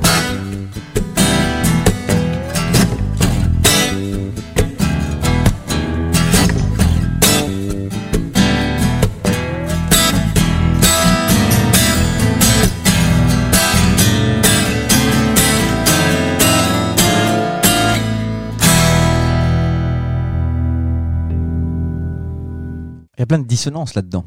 Bon, mais ces dissonances, elles viennent de, de- des cordes à vide, elles viennent peut-être d'un accordage un petit peu différent, mais voilà, je trouve que ça, ça vaut le coup d'en parler parce que ça s'entend en tout cas là-dedans. C'est pas la seule référence euh, à Johnny Mitchell dans, dans Comeback. Ouais. Euh, il, il parle de, de Chelsea Afternoon et c'est une référence au Chelsea Morning de, de Johnny Mitchell. Ben voilà. Donc euh, il faut probablement voir euh, The Truth comme un album avec une influence de Johnny Mitchell assez forte. On vient d'écouter donc euh, Third Eye, on l'avait entendu au début de, de, de cette partie. On peut comprendre à travers ce morceau que j'adore vraiment le fait que Prince pouvait pas se contenter d'une guitare acoustique et qu'il avait besoin avec son foisonnement créatif de d'arrangements un petit peu plus complexes. Alors il est resté hein, dans une philosophie acoustique, c'est pas une basse euh, avec des effets bizarres, ça reste un peu une basse presque acoustique, mais euh, évidemment euh, Rhonda Smith s'amuse énormément avec toutes ces syncopes et ça apporte beaucoup de mouvement. Euh, Prince aurait pas pu se passer de ça. Et alors, puisqu'on parle de syncope et de jeu rythmique avec Rhonda Smith, il y a ce morceau, Man in a Uniform, qui est un bijou à ce titre. Si on passe outre la petite citation du qui a dû rebuter quelques personnes, on est bien d'accord. Je vais donc faire un petit jeu avec vous, vous trois, messieurs. Je vais vous demander de me dire ou de me chanter ou de me taper avec les mains et d'essayer de trouver le premier temps. Allez-y. Vous avez 30 secondes.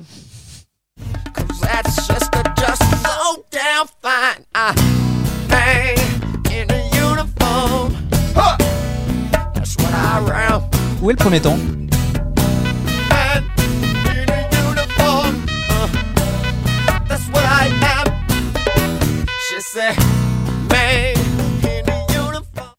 Est-ce que vous avez une idée Bah, il est là quand il fait 1. Tu veux dire le 1 après le silence Ouais. D'accord, mais quand t'es paumé dans le couplet, C'est un truc de dingue. où il est Où il est ce premier temps Eh bien, je vais vous donner le secret. Le secret, c'est de décomposer deux mesures en croche et de compter Ah, bah voilà. 1, 2, 3, 4, 5, 1, 2, 3, 4, 1, 2, 3, 1, 2, 3, 4. 5, 4, 3, 4, 5, 4, 3, 4, 5, 4, 3, 4. 1, 2, 3, 4, 5, 1, 2, 3, 4, 1, 2, 3, 1, 2, 3, 4, 1, 2, 3, 4, 5, 1, 2, 3, 4, 1, 2, 3, 1, 2, 3, 4, 1, 2, 3, 4, 5, 1, 2, 3, 4, 1, 2, 3, 1, 2, 3, 4, 1, 2, 3, 4, 5, 1, 2, 3, 4, 1, 2, 3, 1, 2, 3, 4. man in a uniform. Donc vous vous amuserez à recompter chez vous et à essayer de faire cette gymnastique de 5, 4, 3, 4, 5, 4, 3, 4. Au bout d'un moment, ça devrait rentrer. Mais euh, c'est assez marrant. Donc, euh, on est d'accord que c'est pas des, mesures composées. Hein. C'est bien des cycles de 4 temps à chaque fois. Sauf que pour se retrouver et pour pas se paumer, on est obligé de mettre les syncopes exactement à des moments très précis. Et c'est ce que Ronda et Prince font. Un petit truc à noter aussi sur euh, le morceau Man in the Uniform, il y a un solo de guitare à la bouche avec un effet de disto et de ring modulator qui donne un- une saveur très très particulière et très humoristique à ce passage.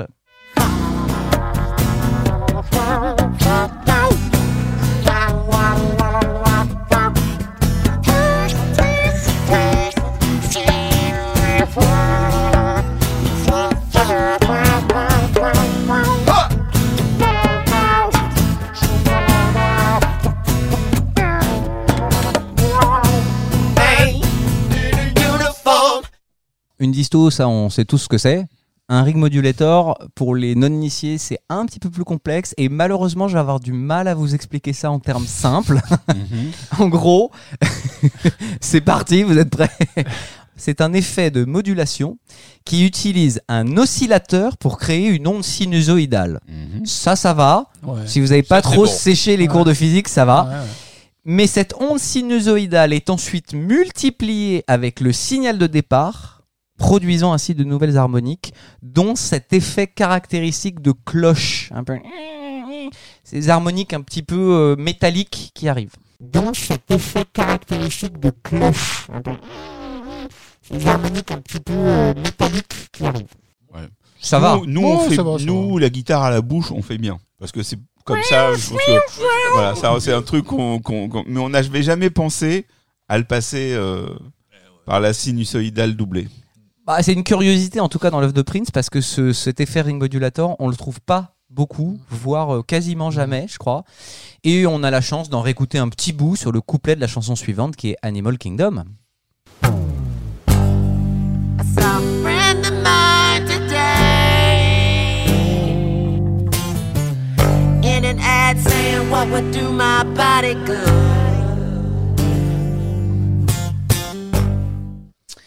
Voilà. Alors, je pense que ce n'est pas du tout les mêmes effets, mais parce que tu en parlais tout à l'heure, il me semble que le no quarter de Page et Plante commence par euh, Plante qui chante avec sur les genoux Oui. des pédales de guitare Oui. qu'il active pour modifier la voix. Effectivement, c'est un petit peu ça. Bah, c'est la chanson de No Quarter d'ailleurs.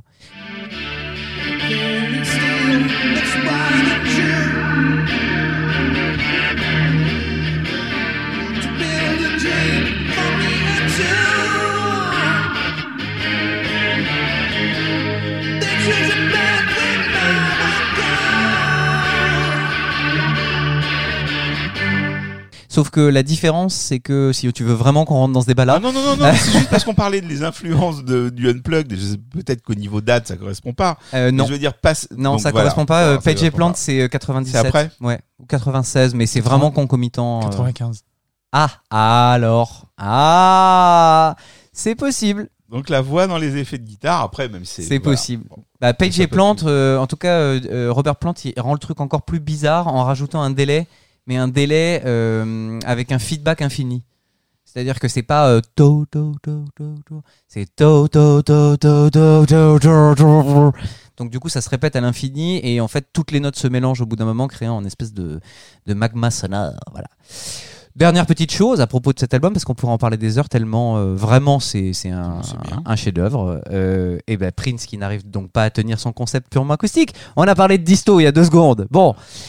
Et ben en plein milieu de l'album, il y a Dion, qui est peut-être pas euh, la meilleure chanson de l'album, mais alors là, euh, si on on, on, peut pas parler de sobriété. hein. Là, c'est c'est vraiment euh, le foisonnement, l'exubérance. On n'est pas très loin du kitsch. Et j'ai envie de vous en parler parce que il y a deux choses intéressantes.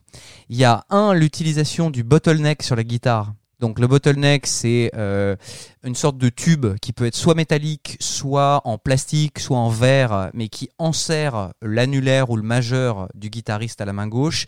Et en fait, il va faire des il va faire des, effets de slide à la guitare, mais selon la matière de ce bottleneck, ça va créer des effets soit métalliques, soit plutôt euh, euh, un peu de verre, on va dire.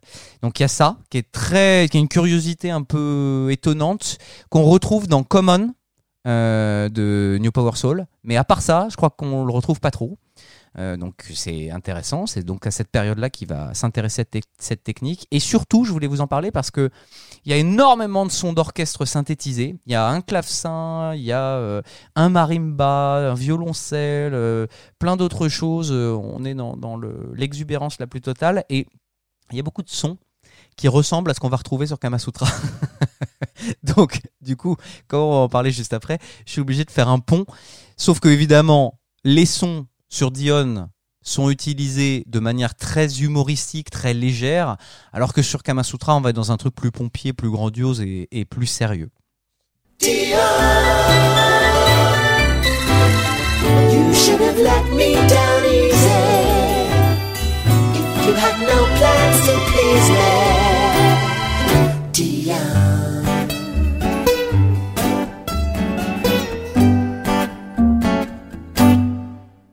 Un petit rythme un petit peu dérivé de la bossa nova, mais euh, qui, part un peu en sucette avec ce bottleneck. On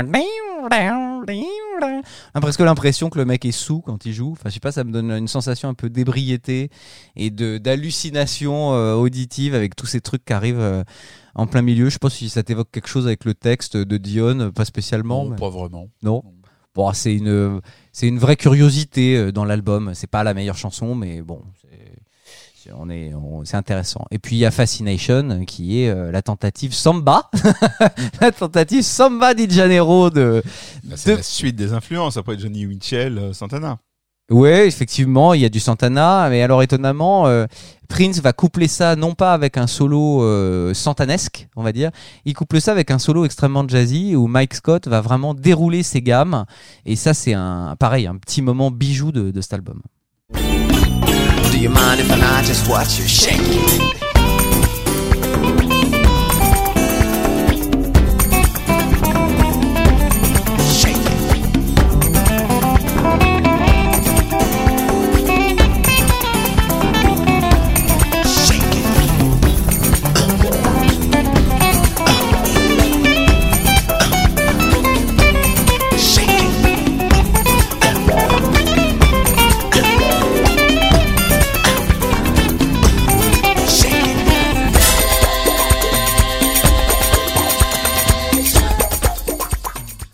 Voilà, j'ai dit beaucoup de choses sur cet album, euh, on pourrait en parler pendant des heures, mais il faut bien être synthétique, et je finirai avec ce que Hans Martin Buff a dit lors d'une interview pour euh, un podcast. Il est, je, je- malheureusement, j'ai plus la référence, mais il a dit qu'il avait senti un changement créatif se produire chez Prince pendant les sessions d'enregistrement de The Truth.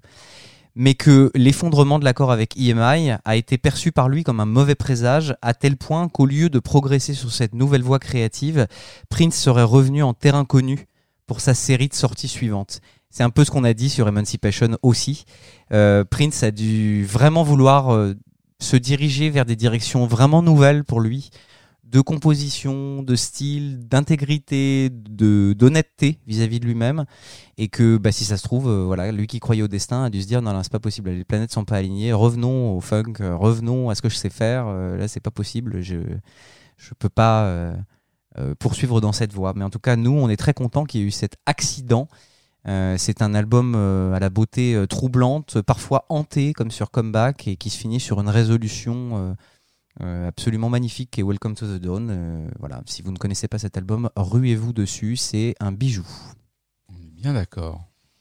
Depuis le début, je dis qu'il se cache des perles dans ce Crystal Ball et effectivement, The Truth en fait partie. Et euh, voilà, on n'a pas évoqué les sons de dauphin.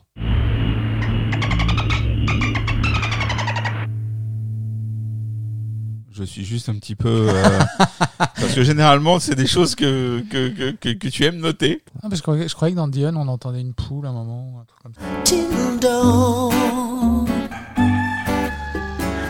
Ah, ça me dit, maintenant que t'en parles. c'est possible. Ouais. C'est le, c'est le pet sound de, de Prince. Oh, c'est une jolie comparaison. Ah là là. Il a pas tort, hein, en plus, Non, ce garçon. Non, mais non, mais il a pas tort, c'est Pierre. Il a pas tort. Bravo. Messieurs, Ça va être dur là. hein. non. Il est temps pour nous de passer dans une, dans une autre dimension. Ah oui, ça. Ça, ça. Euh, Ça, oui. je, je, Stargate. je vais prendre une minute Oui. solennelle pour, euh, pour, pour échanger un petit peu avec les gens qui nous écoutent et donner un peu les secrets. Quand on a commencé cette aventure, euh, nous savions qu'il y allait avoir plusieurs défis. Certains défis qui étaient liés à des albums euh, euh, majestueux. On s'est dit mais comment on va s'attaquer à des à des sommets pareils?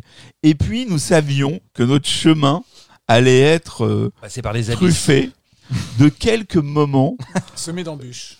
qui nous posaient des questions. C'est ça. Alors certes, nous en avons ri jusque-là, mais là c'est terminé.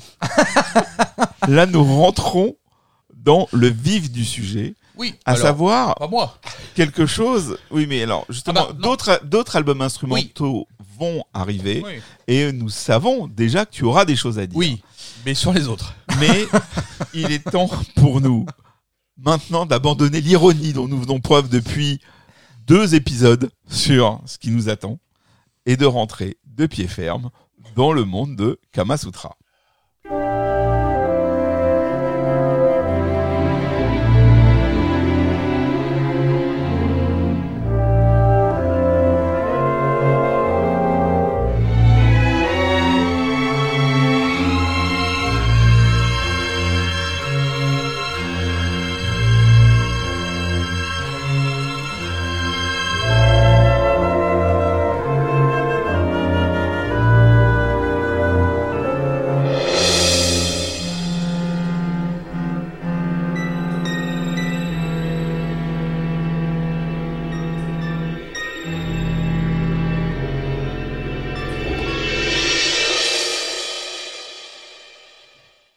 Je trouve quand même fantastique que l'on parle d'un artiste où on trouve des titres pareils dans sa discographie, que cela vous plaise ou non.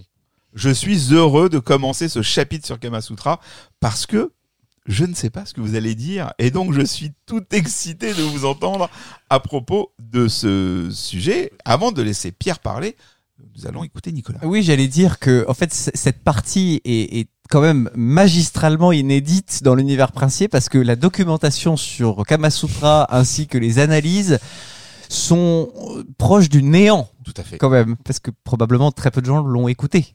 Donc nous entrons dans un terrain inconnu, pauvre en source et il va falloir que notre imagination C'est pour ça travaille. Rien dans le New Musical Express. Alors. C'est pour ça que nous allons faire confiance en votre capacité, vous qui maîtrisez l'œuvre princière, euh, à nous dire euh, ce que vous avez euh, envie de nous raconter autour de, de, de Kamasutra. Alors on va garder euh, pour, le, pour le jeu, plus qu'autre chose, notre petit rituel, et commencer par Pierre Jacquet, Mhm. qui va nous contextualiser Kamasutra.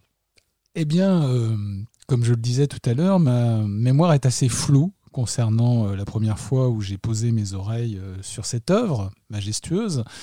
Et euh, en fait, je pense que c'était peut-être, oui, un mois après l'achat du Crystal Ball. Je l'ai écouté une fois. Et puis après, par la suite, pour être vraiment sûr, je l'ai écouté une deuxième fois. Et je crois que je ne l'ai plus jamais réécouté depuis. Voilà. C'est un peu ma relation avec Kamasutra. Ça fait une fois et demie plus que moi. Non, mais c'est vrai, j'ai jamais écouté ça en entier. Non, non, Oui.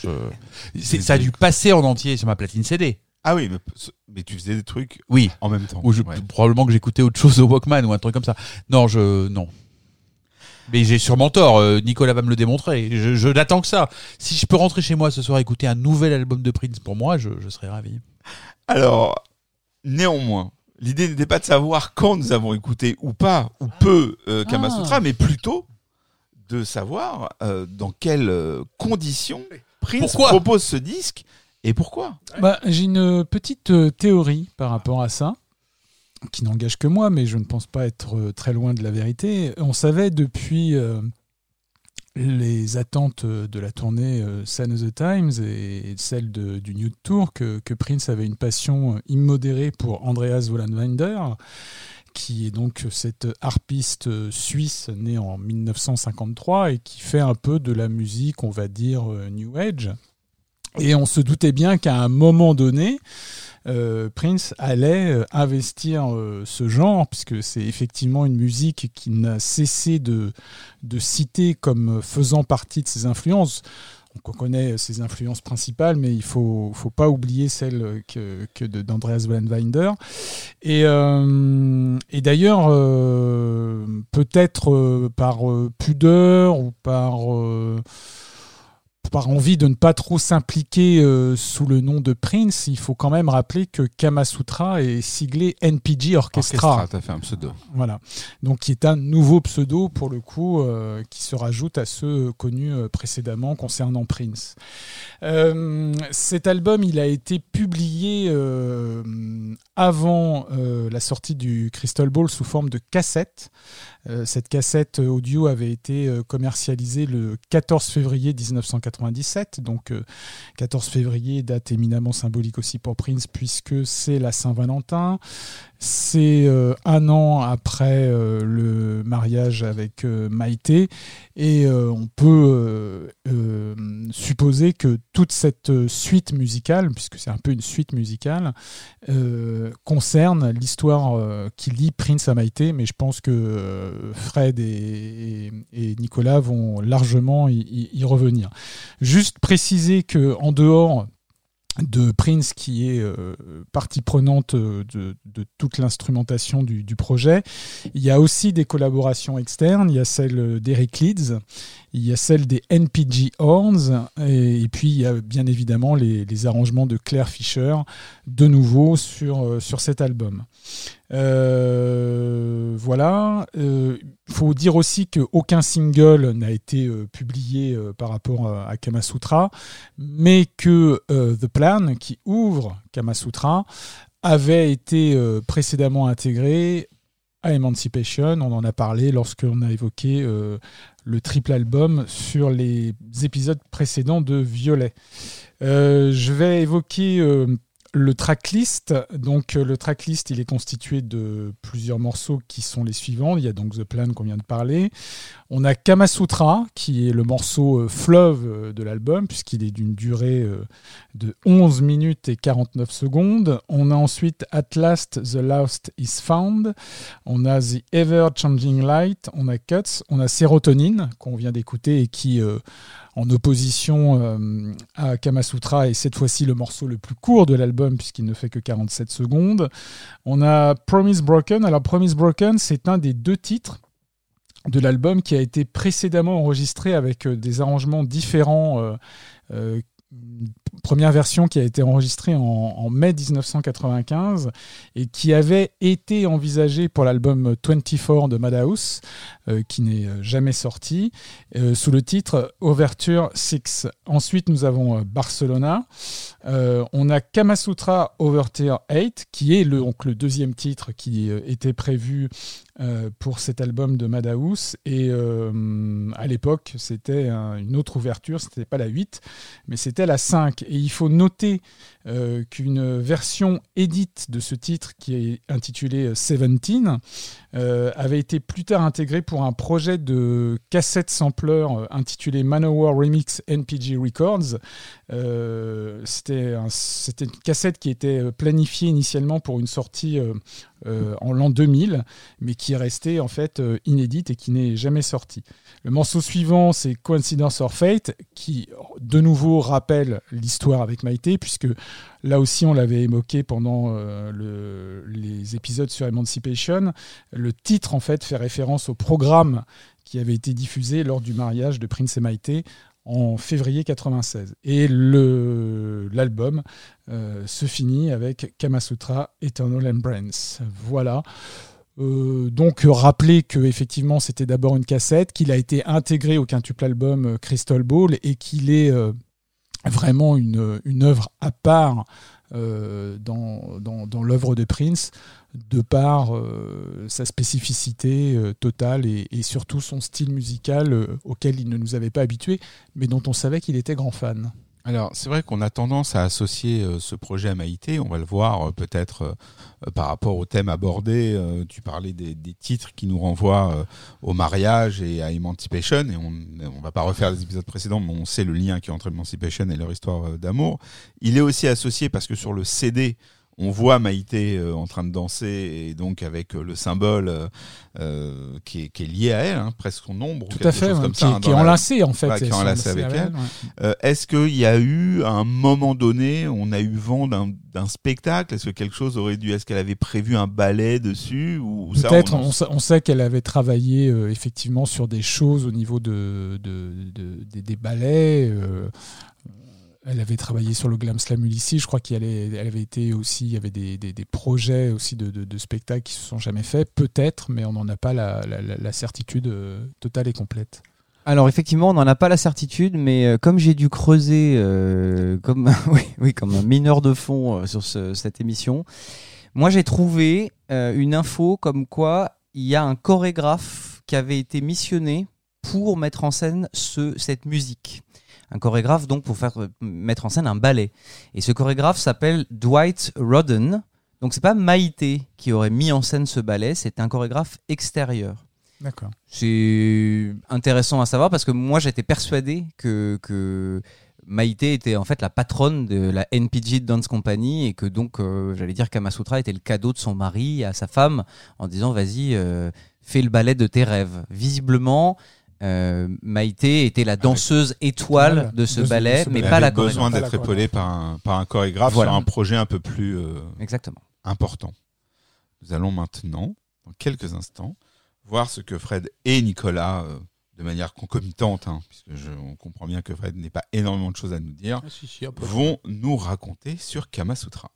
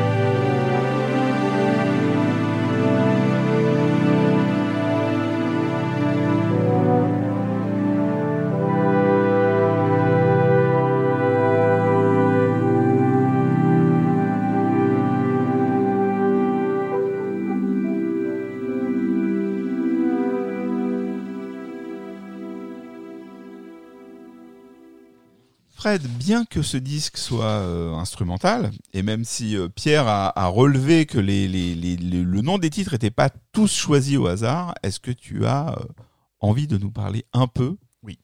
de ce disque? Oui. Alors, je vais laisser Nicolas sur, sur le- l'équivalence entre les morceaux et puis leur sens, parce que je pense que ça, ça, ça rentre mieux dans l'explication de morceau par morceau. Mais moi, je vais vous parler du Kama Sutra. Le Kama Sutra, c'est, quoi? C'est, donc, un livre euh, de l'Inde ancienne, écrit en sanskrit, qui est une euh, suite de, de méthodes de pratique euh, sexuelle. Mais comme d'abord dans, dans l'Inde ancienne, la sexualité est totalement détachée de la morale et elle est une on la met en rapport avec une activité physiologique puisque c'est le cas, mais aussi une activité religieuse. C'est considéré, c'est, le, le Kama Sutra est un des yogas. Le yoga est une union et c'est une union avec le divin. Et c'est quoi? Euh, le, un des niveaux de lecture du Kama Sutra, c'est euh, l'union avec le divin par la pratique euh, sexuelle, qui est quand même un sujet euh, qui n'est pas hyper nouveau chez Prince. Euh, ça, c'est la, première partie qui est la plus évidente.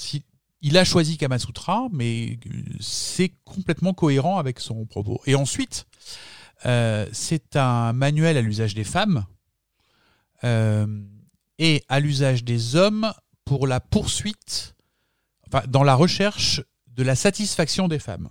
Donc, c'est dans l'Inde ancienne, les, femmes sont beaucoup plus libres que ce qu'on, sont très libres.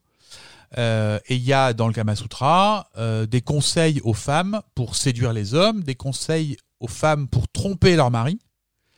Euh, et donc c'est un, un ouvrage qui est qui tourne autour de des femmes qui en sont le qui sont le centre de l'attention, ce qui encore une fois chez Prince est pas nouveau du tout.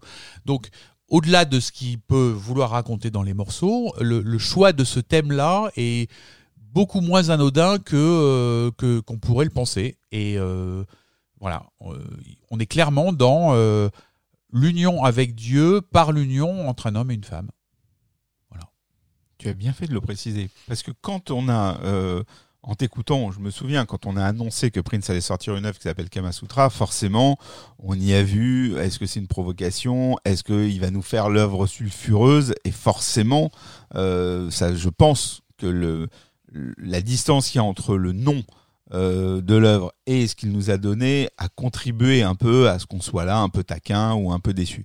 Ça a nécessairement con- contribué par rapport à, ce que Prince pouvait nous envoyer euh, euh, au niveau de l'imagination en appelant une œuvre Kama Sutra. Euh, et donc, merci d'avoir fait cette précision, Frédéric.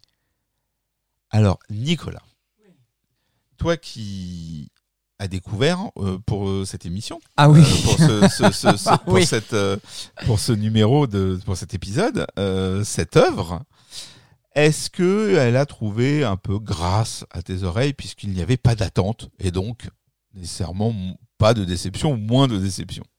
Alors, elle a trouvé grâce à mes yeux au sens où, contrairement à vous, j'ai dû quand même l'écouter cinq fois en intégralité pour avoir quelque chose de pertinent à dire. J'aurais tendance à dire que c'est une œuvre qui, à défaut de me séduire totalement, m'intrigue énormément par certaines choses qui y sont, d'autres qui n'y sont pas, mais qui virtuellement auraient pu y être, et surtout une interprétation globale qui n'engage que moi, mais pour en avoir un tout petit peu parlé avec vous pour la préparation de cette émission, a l'air de faire sens.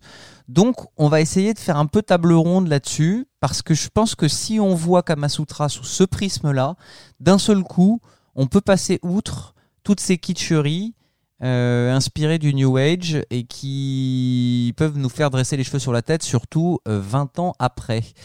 Donc je vais rentrer dans le vif du sujet. Pour cet album, on est tranquille au niveau des critiques. hein. L'album a été suprêmement ignoré par l'intégralité de la presse. Impossible de trouver la moindre critique, pro, je veux dire.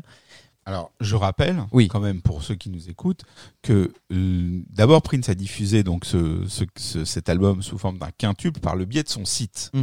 Euh, on rappelle qu'on est en 98, hein, donc euh, on est vraiment dans les prémices du, du e-commerce et qu'il est sorti ensuite dans le commerce de manière traditionnelle sous forme d'un quadruple sans Kama Sutra, ce qui explique sûrement que les, les, les, les critiques ne l'aient pas eu entre les mains euh, sous forme de promo ou autre et n'aient pas eu envie de s'intéresser euh, plus que ça à la version qui avait été diffusée sur le site. C'est ça, et que bah, même chez les fans, euh, je veux dire, c'est quand même un album très difficilement trouvable, et qu'il n'y a que les complétistes qui l'ont... Non, pas les complotistes, les complétistes qui l'ont entendu. Et bah, les complétistes, ils sont très divisés quand même. hein. Je pense qu'on est à 90% de non-satisfaction et 10% de satisfaction. On est plus dans le fait de l'avoir ignoré hein, que de pas être satisfait. opinion. On est le plus dans le Oui, enfin, excusez-moi, mais, mais votre ironie de tout à l'heure montre que quand même, euh, on Je est... suis d'accord. Je on trouve n'est pas que dans l'ignorance. Trop d'ironie. C'est-à-dire que le voyage est un peu long dans un ascenseur. Ah ben voilà, c'est ce que j'allais dire. Effectivement, si on fait un consensus dans les gens des 90%, on pourrait dire que Kamasutra, c'est un album de musique d'ascenseur d'influence New Age. Voilà. Et comme ça, euh, voilà, là je vois Monsieur Jacquet qui opine du chef et qui dit voilà, c'est ça, on est, on est bien. Alors, je suis pas sûr de te convaincre, mais je vais quand même développer parce que c'est mon boulot. Je suis tout oui. Alors, le principal écueil évidemment qu'on rencontre quand on aborde Kamasutra, c'est que c'est la musique d'un ballet qui n'a jamais vu le jour. Alors, je ne sais pas si vous allez voir souvent des ballets danser. Je parle pas des ballets de danse classique, parce que là, on parle de Tchaïkovski, euh, c'est un autre niveau. Mais des ballets de danse contemporaine, honnêtement, vous fermez les yeux, bah c'est un peu chiant hein, ce qui se peut se passer. C'est-à-dire que c'est pas toujours euh, d'une qualité incroyable. Alors je m'excuse auprès de gens qui connaissent très bien, mais moi j'en ai vu quand même pas mal pour être sorti avec une danseuse qui m'a traîné dans pas mal de ballets. Ofef Chester, ça c'est formidable. Il y a des musiciens live, c'est la trance hypnotique, mais souvent c'est euh, des bruits de porte qui grincent, euh, des nappes, machin. Du coup, on peut se dire que sans les images, sans les mouvements, cette musique-là n'a pas d'intérêt sur un support musical tel quel. Ou en tout cas, on, peut se dire, ok, mais en fait, s'il y a une phase de 50 secondes qui fait ça, euh, c'est pour que ça aille avec tel type de mouvement. S'il y a un changement abrupt, bah ça sert la mise en scène. Si on enlève la mise en scène, pff. donc Kamasutra, c'est pareil. On essaye de juger une musique qui est écrite, ou en tout cas pour ambition d'accompagner un tableau chorégraphique où on va chercher les, ruptures et bon bah si on n'a pas les images euh, c'est c'est pas possible quoi. La seule info qui filtre sur ce ballet qui n'a jamais existé hors le fait qu'elle aurait dû être chorégraphiée par euh, Dwight Roden, c'est que c'est de l'aveu même de Maïté qui dit que Kamasutra serait l'histoire d'une romance entre une rockstar et une danseuse. On n'est pas dans l'originalité la plus grande, mais on va y revenir parce qu'effectivement c'est pile dans le mille de ce que je ce que je sens au, au- oui qui ça peut bien être on est bien d'accord.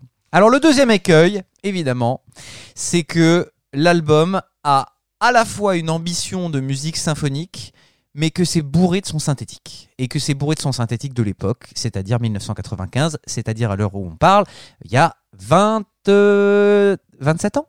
27 ans effet de pad, cuivre simulé en midi. euh, Il y a même des fois où, enfin, dans The Plan, on l'a entendu tout à l'heure. C'est un, un saxophone. Merde, il travaillait avec les NPG Hornheads. Il pouvait pas trouver un saxophoniste libre 5 minutes pour faire ça. Bon. C'est très compliqué parce que ça, ça procure vraiment une impression kitsch terrible. J'allais dire, ça me fait penser euh, en moindre mesure à l'album de Freddie Mercury et Montserrat Caballé, Barcelona. Parce qu'il y a des passages comme ça où ça a été fait euh, au synthé, parce qu'ils n'avaient pas forcément euh, ni l'envie ni les moyens de faire venir un orchestre symphonique. Ça, fait mal, quoi, quand on le réécoute euh, 30 ans après. Et qu'on se dit, oh là là, il aurait laissé le soin à Claire Fischer de tout réorchestrer et de réenregistrer. On réévaluerait sûrement cette œuvre à la hausse parce que y a, tout n'est pas acheté, vraiment.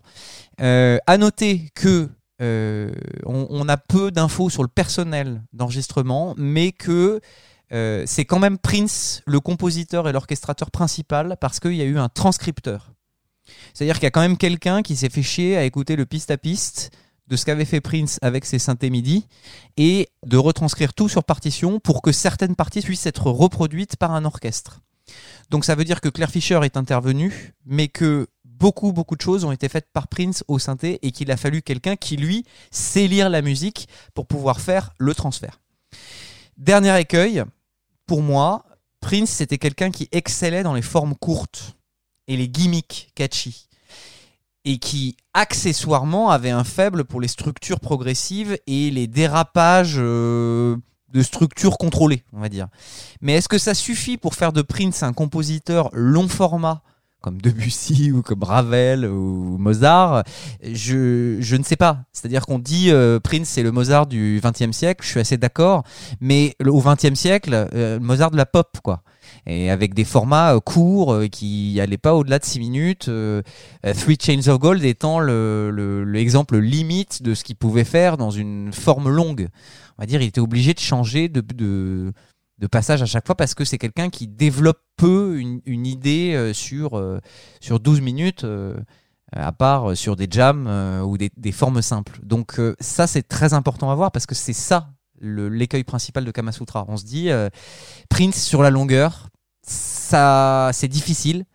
Il a du mal à tenir un thème et à le développer de manière intéressante, harmoniquement, euh, sur la longueur. Et, ça peut donner l'impression qu'il y a des morceaux de remplissage. Il y a des morceaux très intéressants, mais il y a aussi du remplissage New Age. Ce qui est euh, assez horrible, en fait, dans ce que tu dis, c'est que si on en croit euh, l'excellent Prince Vault, qui est quand même un site euh, référent dans les, dans, dans les crédits euh, associés au, au- au titre de Prince, il y aurait quand même sur Kamasutra et Eric Leeds et les NPG Horns et Claire Fisher.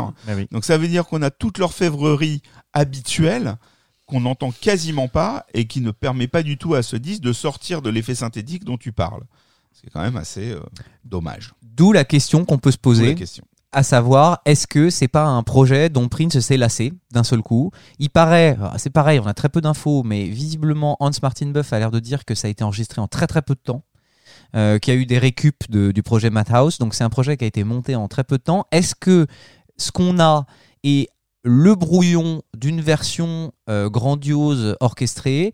Ou est-ce que Prince kiffe définitivement les sons kitschouilles parce que Andreas Vollenweider, dont tu nous as parlé Pierre, on ne le saura jamais, mais on se plaît quand même à rêver d'une version totalement réorchestrée par quelqu'un qui s'y connaît. Euh, ça aurait pu faire des étincelles. Alors je maintenant, je, vais rentrer encore une fois plus en détail. Musicalement, d'où peut venir Kamasutra Il y a quand même pas mal d'indices hein, dans la carrière de Prince qui nous sont donnés pour comprendre. Ça commence avec les années 80, où Wendy et Lisa lui font découvrir des nouveaux horizons musicaux. On a évidemment la hum, mention, je vous en avais parlé dans l'épisode Crystal Ball, la mention de la troisième symphonie de Malheur dans, Good, les paroles de Good Love. Donc ça veut dire que Prince était féru de cette musique un peu post-romantique dont Claire Fisher est, est, est un descendant direct. Euh, Wendy Elisa disait aussi qu'il aimait Stravinsky, donc il aimait Debussy aussi, c'est-à-dire qu'il aimait ce début du modernisme euh, dans la musique classique, les recherches rythmiques, ces polytonalités, ces couleurs un petit peu floues qu'on retrouve notamment dans des morceaux comme euh, Condition of the Heart.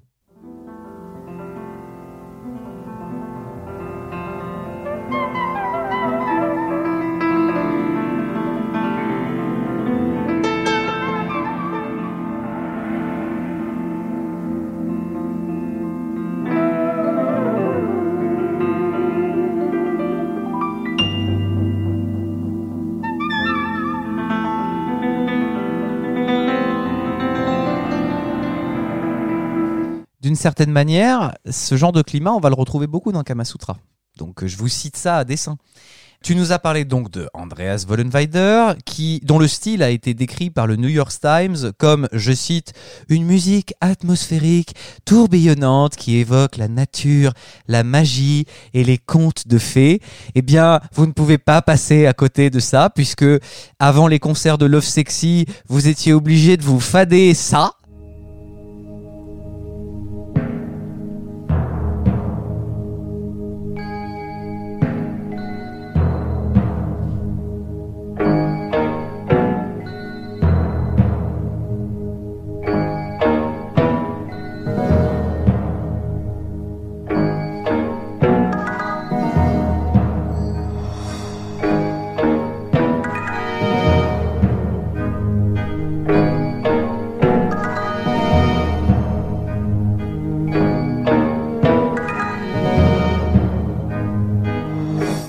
L'appareil, les timbales, ce Et dans style. les stades en 90, pendant le New Tour aussi. Dans des stades, il nous a fait attendre avec ça. C'est vrai Mm. et, et ça vous donnait pas envie d'aller aux toilettes? Non, on trouvait ça super. Moi, je trouvais ça super. Oui. De nous préparer avec un truc comme ça. oui, oui. Alors moi, je- il faut savoir que je ne consomme aucune drogue. Donc, si tu veux, les attentes me paraissaient quand même beaucoup plus longues. Ah, évidemment. Donc euh, voilà, les, les, les musiques classiques de la fin du 19e, début du 20e, le New Age d'Andreas Vollenweider. On sait que Prince aussi aime beaucoup les ornementations instrumentales baroques, voire rococo. Souvenez-vous.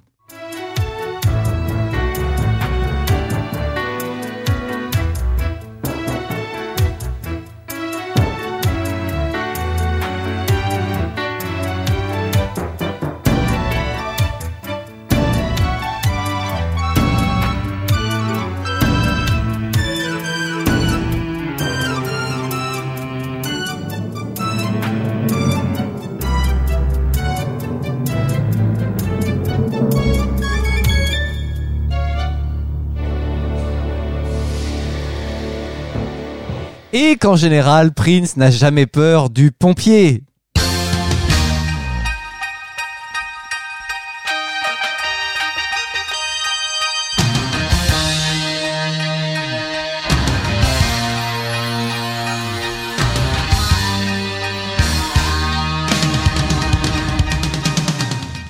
Va, ça va être long quand même. Si tu nous mets tous les trucs dans la carrière de Prince qui sont aussi mauvais que Kamasutra, ça va être très très long. Mais qu'il prenne son temps. Parce que, euh, crois-moi, dans le monde, peu de gens se sont autant penchés sur Kamasutra. Ce moment fera date.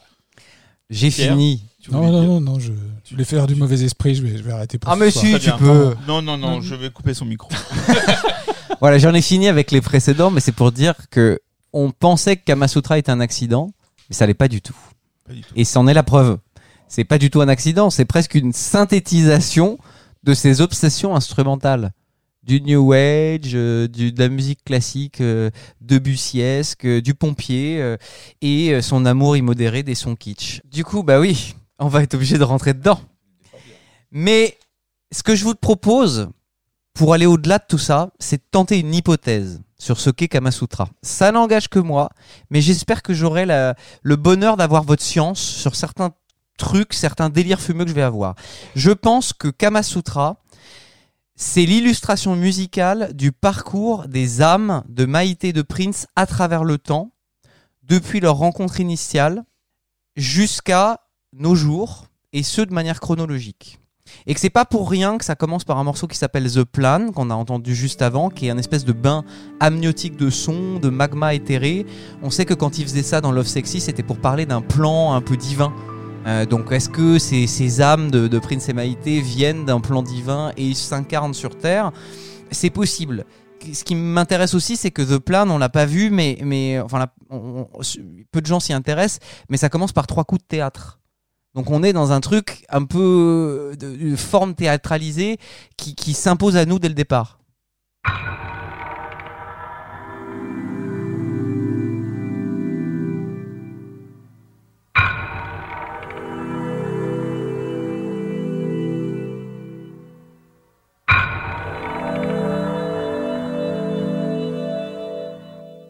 Les trois coups du théâtre et cet univers un petit peu divin mystique où peut-être deux âmes vont s'incarner. Ensuite, on arrive donc au morceau fleuve Kamasutra.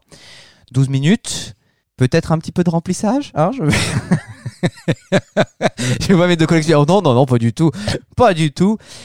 Je vais parler donc de ce motif obsédant qui va revenir tout au long de ce morceau et même de l'album. Je vous le fais écouter une première fois.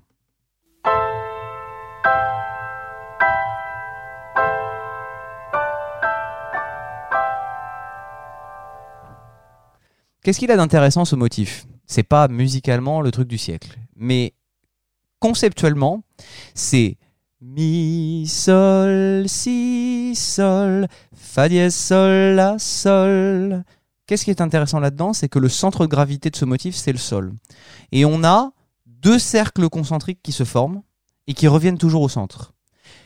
Mi sol si, le mi et le si sont éloignés du sol par la même distance. Et ensuite, le fa dièse sol la sol, le fa dièse et le la sont éloignés du sol de la même façon, de la même distance. Donc en fait, entre le on a un grand cercle autour du sol. On a un plus petit cercle qui se rapproche du centre, qui est le sol.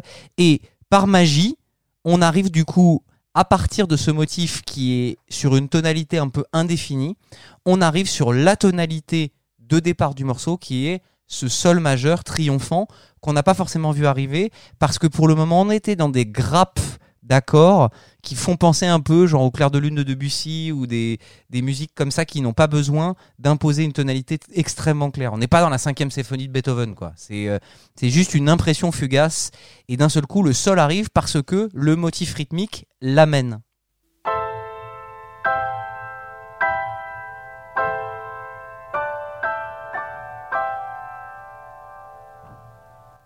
Là, on sait toujours pas où on va.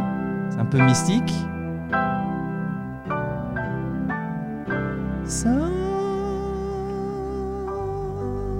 Et on se pose délicatement sur ce sol majeur qui ouvre le morceau. Pourquoi ça m'intéresse? Parce que si cette théorie des deux âmes sont vraies, pour moi c'est ça. C'est l'illustration de ce thème, c'est ça. C'est-à-dire qu'il y a un centre qui est le sol, qui est l'endroit où ces deux âmes doivent se retrouver. Et en fait, les deux âmes vont, vont onduler et tournoyer jusqu'à se retrouver en un point de focal central où ils vont se retrouver. Ça n'engage peut-être que moi, mais euh, là, de toute façon, j'ai décidé de fumer la moquette de manière paroxystique. Euh, S'ensuit une série de répétitions de ce motif rythmique, de plus en plus complexifié en termes d'orchestration et de contrepoint. On va pas tout écouter, hein, rassurez-vous, mais, euh, mais au moins ça montre que Prince a fait évoluer le truc, peut-être de manière un petit peu trop longue, mais va rajouter de plus en plus de, de, de, de détails et d'émotions harmoniques autour d'un motif très simple.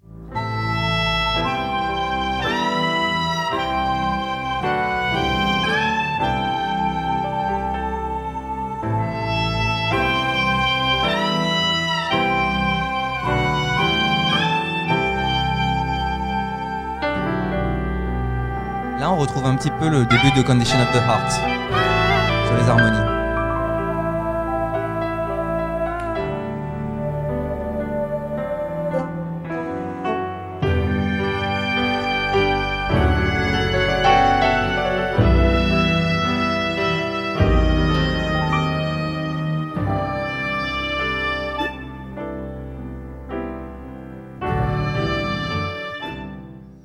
Jusqu'au moment où, quand on en a marre de répéter ce motif à l'infini, on bascule dans un autre univers musical, c'est-à-dire qu'au lieu de se terminer sur le qui est la fin du motif, d'un seul coup, il va y avoir une descente sur la gamme de si majeur qui va faire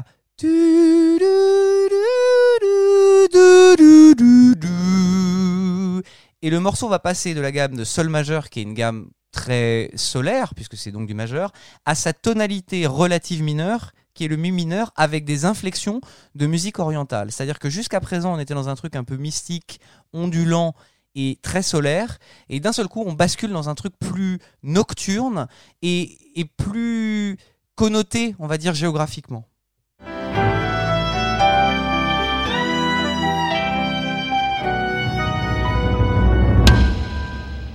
Mi mineur.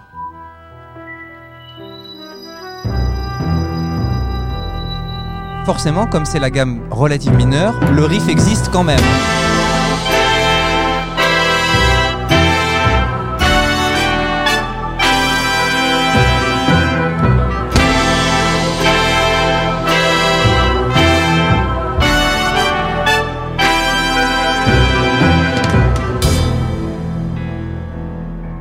Toujours le même riff, mais comme il est passé en mineur avec ses inflexions moyen-orientales et cette orchestration beaucoup plus euh, guerrière, on va dire, ou impériale, on change d'univers et ces deux âmes qui se tournent autour.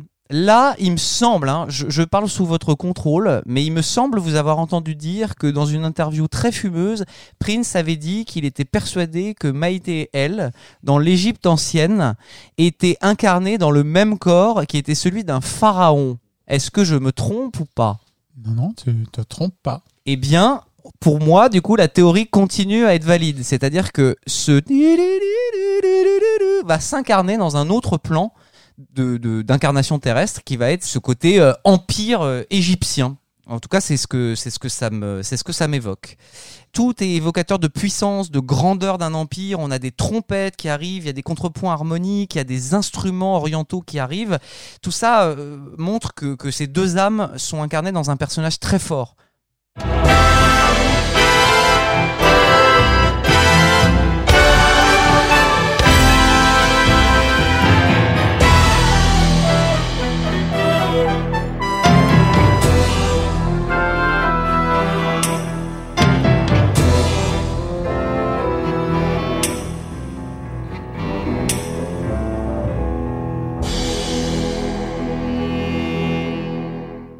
S'ensuit étonnamment un passage assez étonnant qui oscille entre deux choses, qui oscille entre un romantisme, une sensualité et quelque chose de très oppressant qui est obtenu par la, la, hum, simultanéité de deux systèmes tonaux qui sont en contradiction. Et ça, ça évoque un peu des choses chez Ravel. Par exemple, on l'entend dans le boléro de Ravel. Alors, qu'est-ce que ça veut dire? Ça veut dire qu'il y a une simultanéité du riff d'origine qui est en sol majeur et d'une gamme qui est absolument pas cohérente avec ce riff-là, qui est si bémol mineur.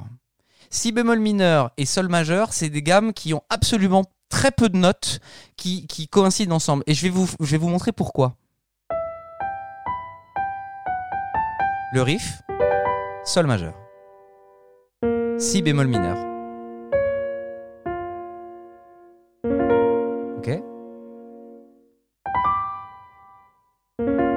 Si je mets les deux ensemble. Et voilà ce qu'il va y avoir dans le morceau.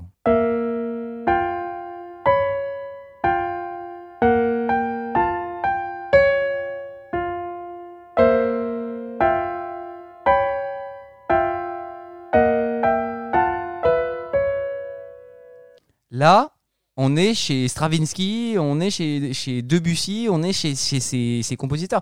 On peut dire c'est de la merde, on peut dire euh, ça n'a aucun sens, mais on peut se dire aussi que c'est une couleur musicale qui veut dire quelque chose pour Prince. Du coup, c'est très étonnant d'entendre ça mélangé au romantisme. C'est comme s'il y avait une menace sourde qui pesait sur ce personnage et ces deux âmes incarnées en un.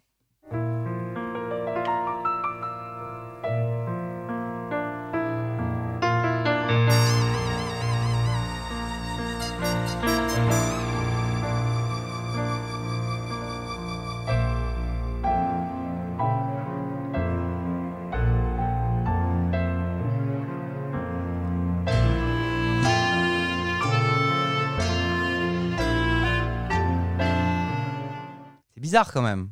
C'est-à-dire que là, on n'est plus dans la sensualité. hein. Il y a vraiment quelque chose qui menace, en tout cas, ces, deux âmes. Tout ce thème triomphant qu'on paraissait, euh, qui semblait être vraiment l'empire égyptien, euh, qui part en guerre avec toute sa puissance et sa, sa grandiloquence, d'un seul coup, elle va vraiment être menacée par quelque chose de, de, de très, très inquiétant.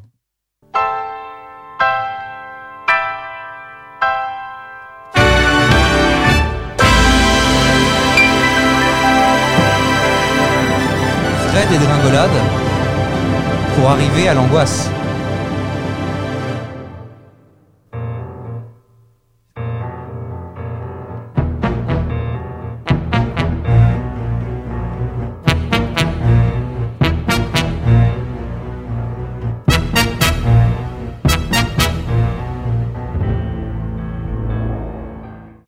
Donc là, évidemment, l'auditeur lambda, il est dérouté parce que sans les images, là, je vous, donne un scénario de film et vous, vous faites les images dans votre tête et ça peut se justifier. Mais sans ces images-là, on se dit putain, mais ça passe de t- 30 secondes. Là, pourquoi c'est dissonant? Pourquoi Est-ce que c'est juste un exercice de style?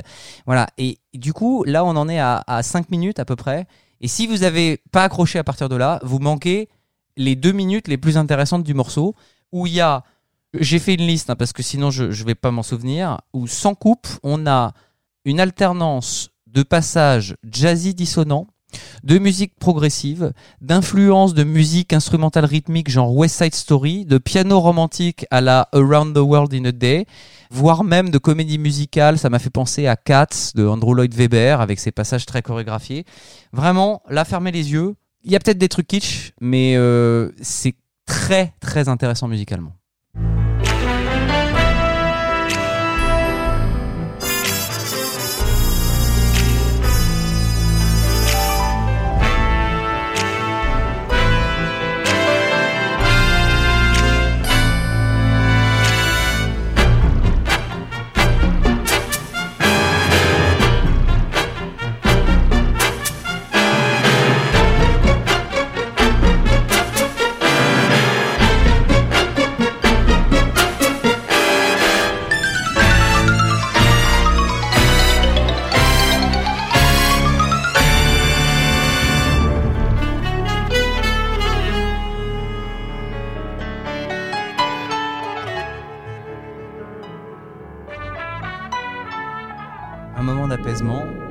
Et après il y a ce passage West Side Story très étrange.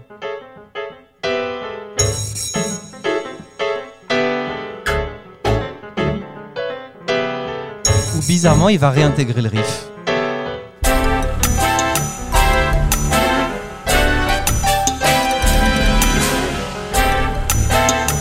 Et il va y apporter toutes les dissonances possibles et imaginables.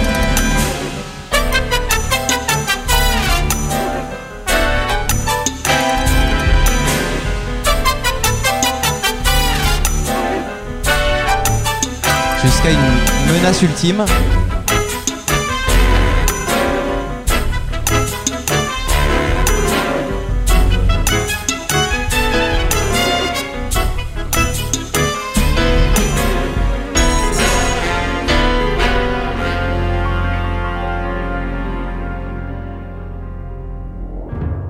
Et le calme après la tempête.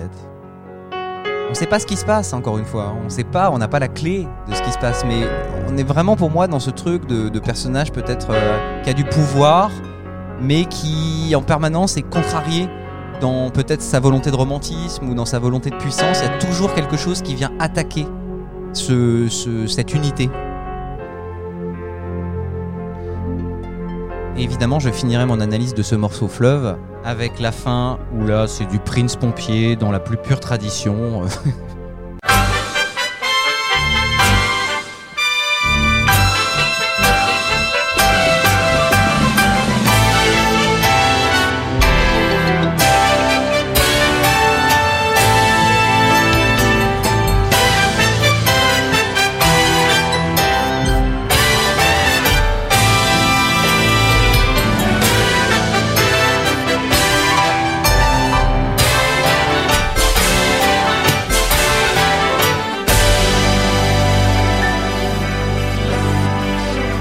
qui nous intéresse, c'est que le riff va revenir et il va y avoir un suspens sur l'avant-dernière note.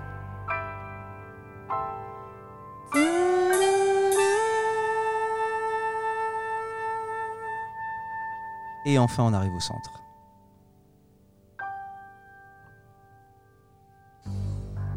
C'est-à-dire que l'unité, elle n'est pas si simple à trouver à ce moment-là. Je vais pas vous faire l'analyse de tout l'album comme ça, hein, mais je trouvais que c'était important parce que si vous voulez, vous, vous voulez pas vous plonger dans l'album entier, vous vous plongez juste dans Kamasutra et vous avez un aperçu extrêmement éloquent de ce qu'il a voulu faire, je pense. Euh, et donc, si je continue ma théorie, euh, The Lost is Found, pff, ça présente pas trop d'intérêt, c'est très répétitif, c'est très New Age. C'est déjà un petit peu plus intéressant sur le morceau suivant qui est The Ever Changing Light. C'est intéressant parce que c'est un petit menuet nocturne encore un peu influencé par les harmonies du Moyen-Orient. On peut dire que c'est une sorte de danse sensuelle, mais en mode mineur. Donc c'est pas très joyeux, c'est très nocturne, c'est un petit peu sombre. Alors c'est peut-être la vision de l'Orient, de la musique orientale par Prince. Il y a beaucoup de douceur et de volupté, et ça va être un petit peu le dernier moment de calme avant la tempête de cette incarnation des âmes de Prince et Maïté dans l'Égypte.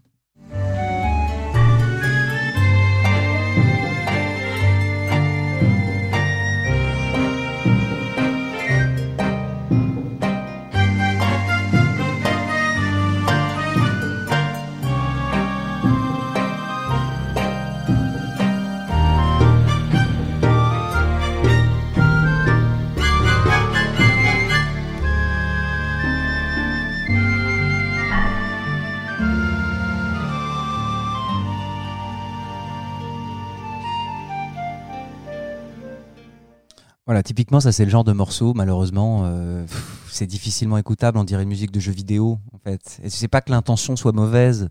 Euh, honnêtement, c'est pas, euh, pas moche, mais c'est un peu comme 77 Beverly Park, quoi. Tu te dis, oh là là, mais achète-toi un vrai instrument. T'as les moyens, t'as les musiciens pour le faire, il y a les orchestrateurs qui peuvent éventuellement corriger deux, trois trucs un peu trop kitsch, et ça pourrait le faire. Mais nous, ça nous intéresse pour autre chose. Ça nous intéresse peut-être pour l'histoire que ça peut raconter.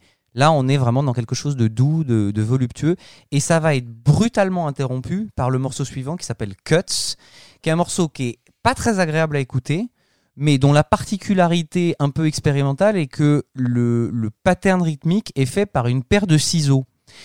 Alors qu'est-ce que ça nous évoque un petit peu là-dedans? On a parlé de riff qui fait qui, qui ondule jusqu'à arriver à un centre de gravité et cette fameuse image des deux âmes de Prince réunies dans un seul corps. Bah, peut-être qu'il y a quelque chose dans l'Égypte ancienne, il y a peut-être un événement dont on n'a pas connaissance qui fait que ces deux âmes vont se retrouver coupées en deux et séparées.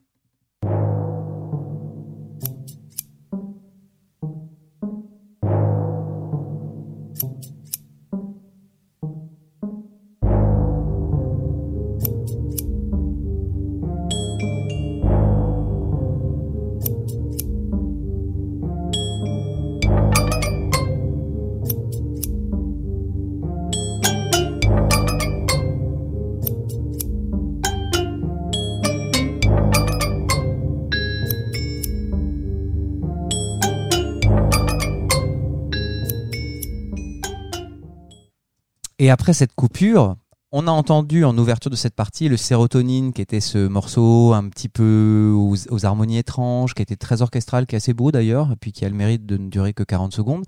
Euh, là, on se retrouve dans un magma, c'est-à-dire que, que on était dans, dans quelque chose quand même d'assez triomphant, euh, même s'il y avait de la menace, c'était quand même des, harmonies euh, claires. Là, c'est plus fluctuant, donc on sent que, que les, deux âmes peut-être se perdent. Et à noter qu'on a entendu 225 fois le à toutes les sauces et qu'en fait on va pas l'entendre pendant 4 ou 5 morceaux et je pense que c'est volontaire cette histoire. Ça veut dire vraiment que ces deux âmes se sont perdues et qu'on a perdu le centre de gravité de ce sol majeur. Après, il y a une, une pièce qui s'appelle Promise Broken qui nous change complètement d'univers, qui m'évoque moi. Ce n'est que ma sensibilité, mais on n'est plus dans le Moyen-Orient, on est dans une autre grandeur, on est dans, dans celle peut-être d'une ville plus nord-américaine, plus moderne. Donc peut-être qu'il y a un bond dans le temps à ce moment-là.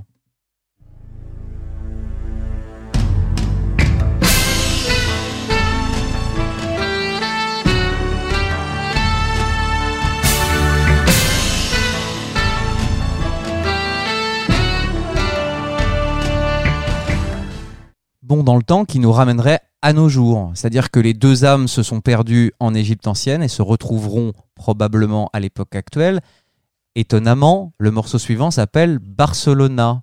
Alors, monsieur Jacquet, qu'est-ce qui s'est-il passé à Barcelona en 1990 Bah, ce serait peut-être la première fois que Prince a croisé euh, Maïté lors euh, d'un concert Ah bah tiens, au le, la de- du New Tour. comme c'est étonnant. Mhm. Hein? Deux âmes séparées par une paire de ciseaux. Et juste après, il y a un bond dans le temps de, de, de 4000 ans et un morceau qui s'appelle Barcelona. Tiens, c'est marrant. Et puis, étonnamment, juste après, on a le, le, morceau issu des sessions de Madhouse qui a rien à voir avec l'ensemble. Qui, l'ensemble qui était plutôt hyper euh, symphonique et puis là d'un seul coup on a un truc hyper rythmé avec de la batterie très forte c'est marrant Prince qu'est-ce qu'il lui a demandé à, à Maïté quand ils se sont rencontrés de devenir danseuse?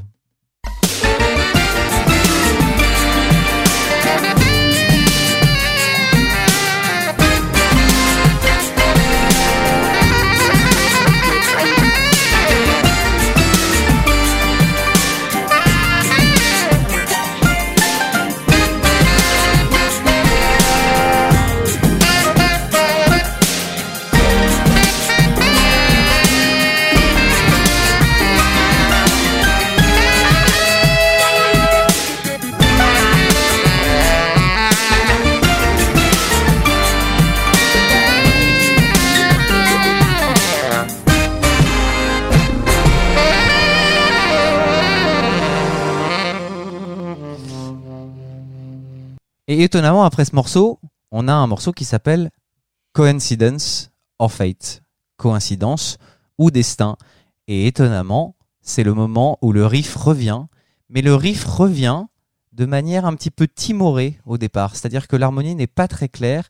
Et au fur et à mesure, il va s'intensifier et il va déboucher, grâce à l'orchestration magistrale de Claire Fischer, il va déboucher sur un crescendo euh, de joie et de bonheur digne d'un film hollywoodien.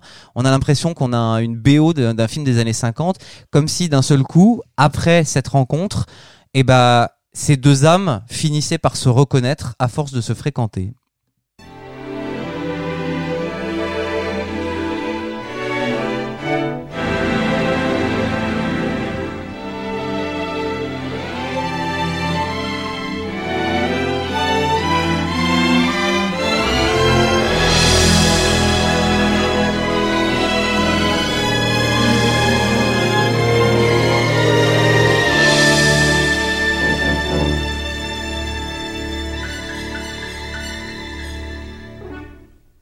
Et là, enfin, on a le retour du thème de manière aussi brillante que possible, sans la menace qu'il y avait dans le morceau sur l'Égypte ancienne.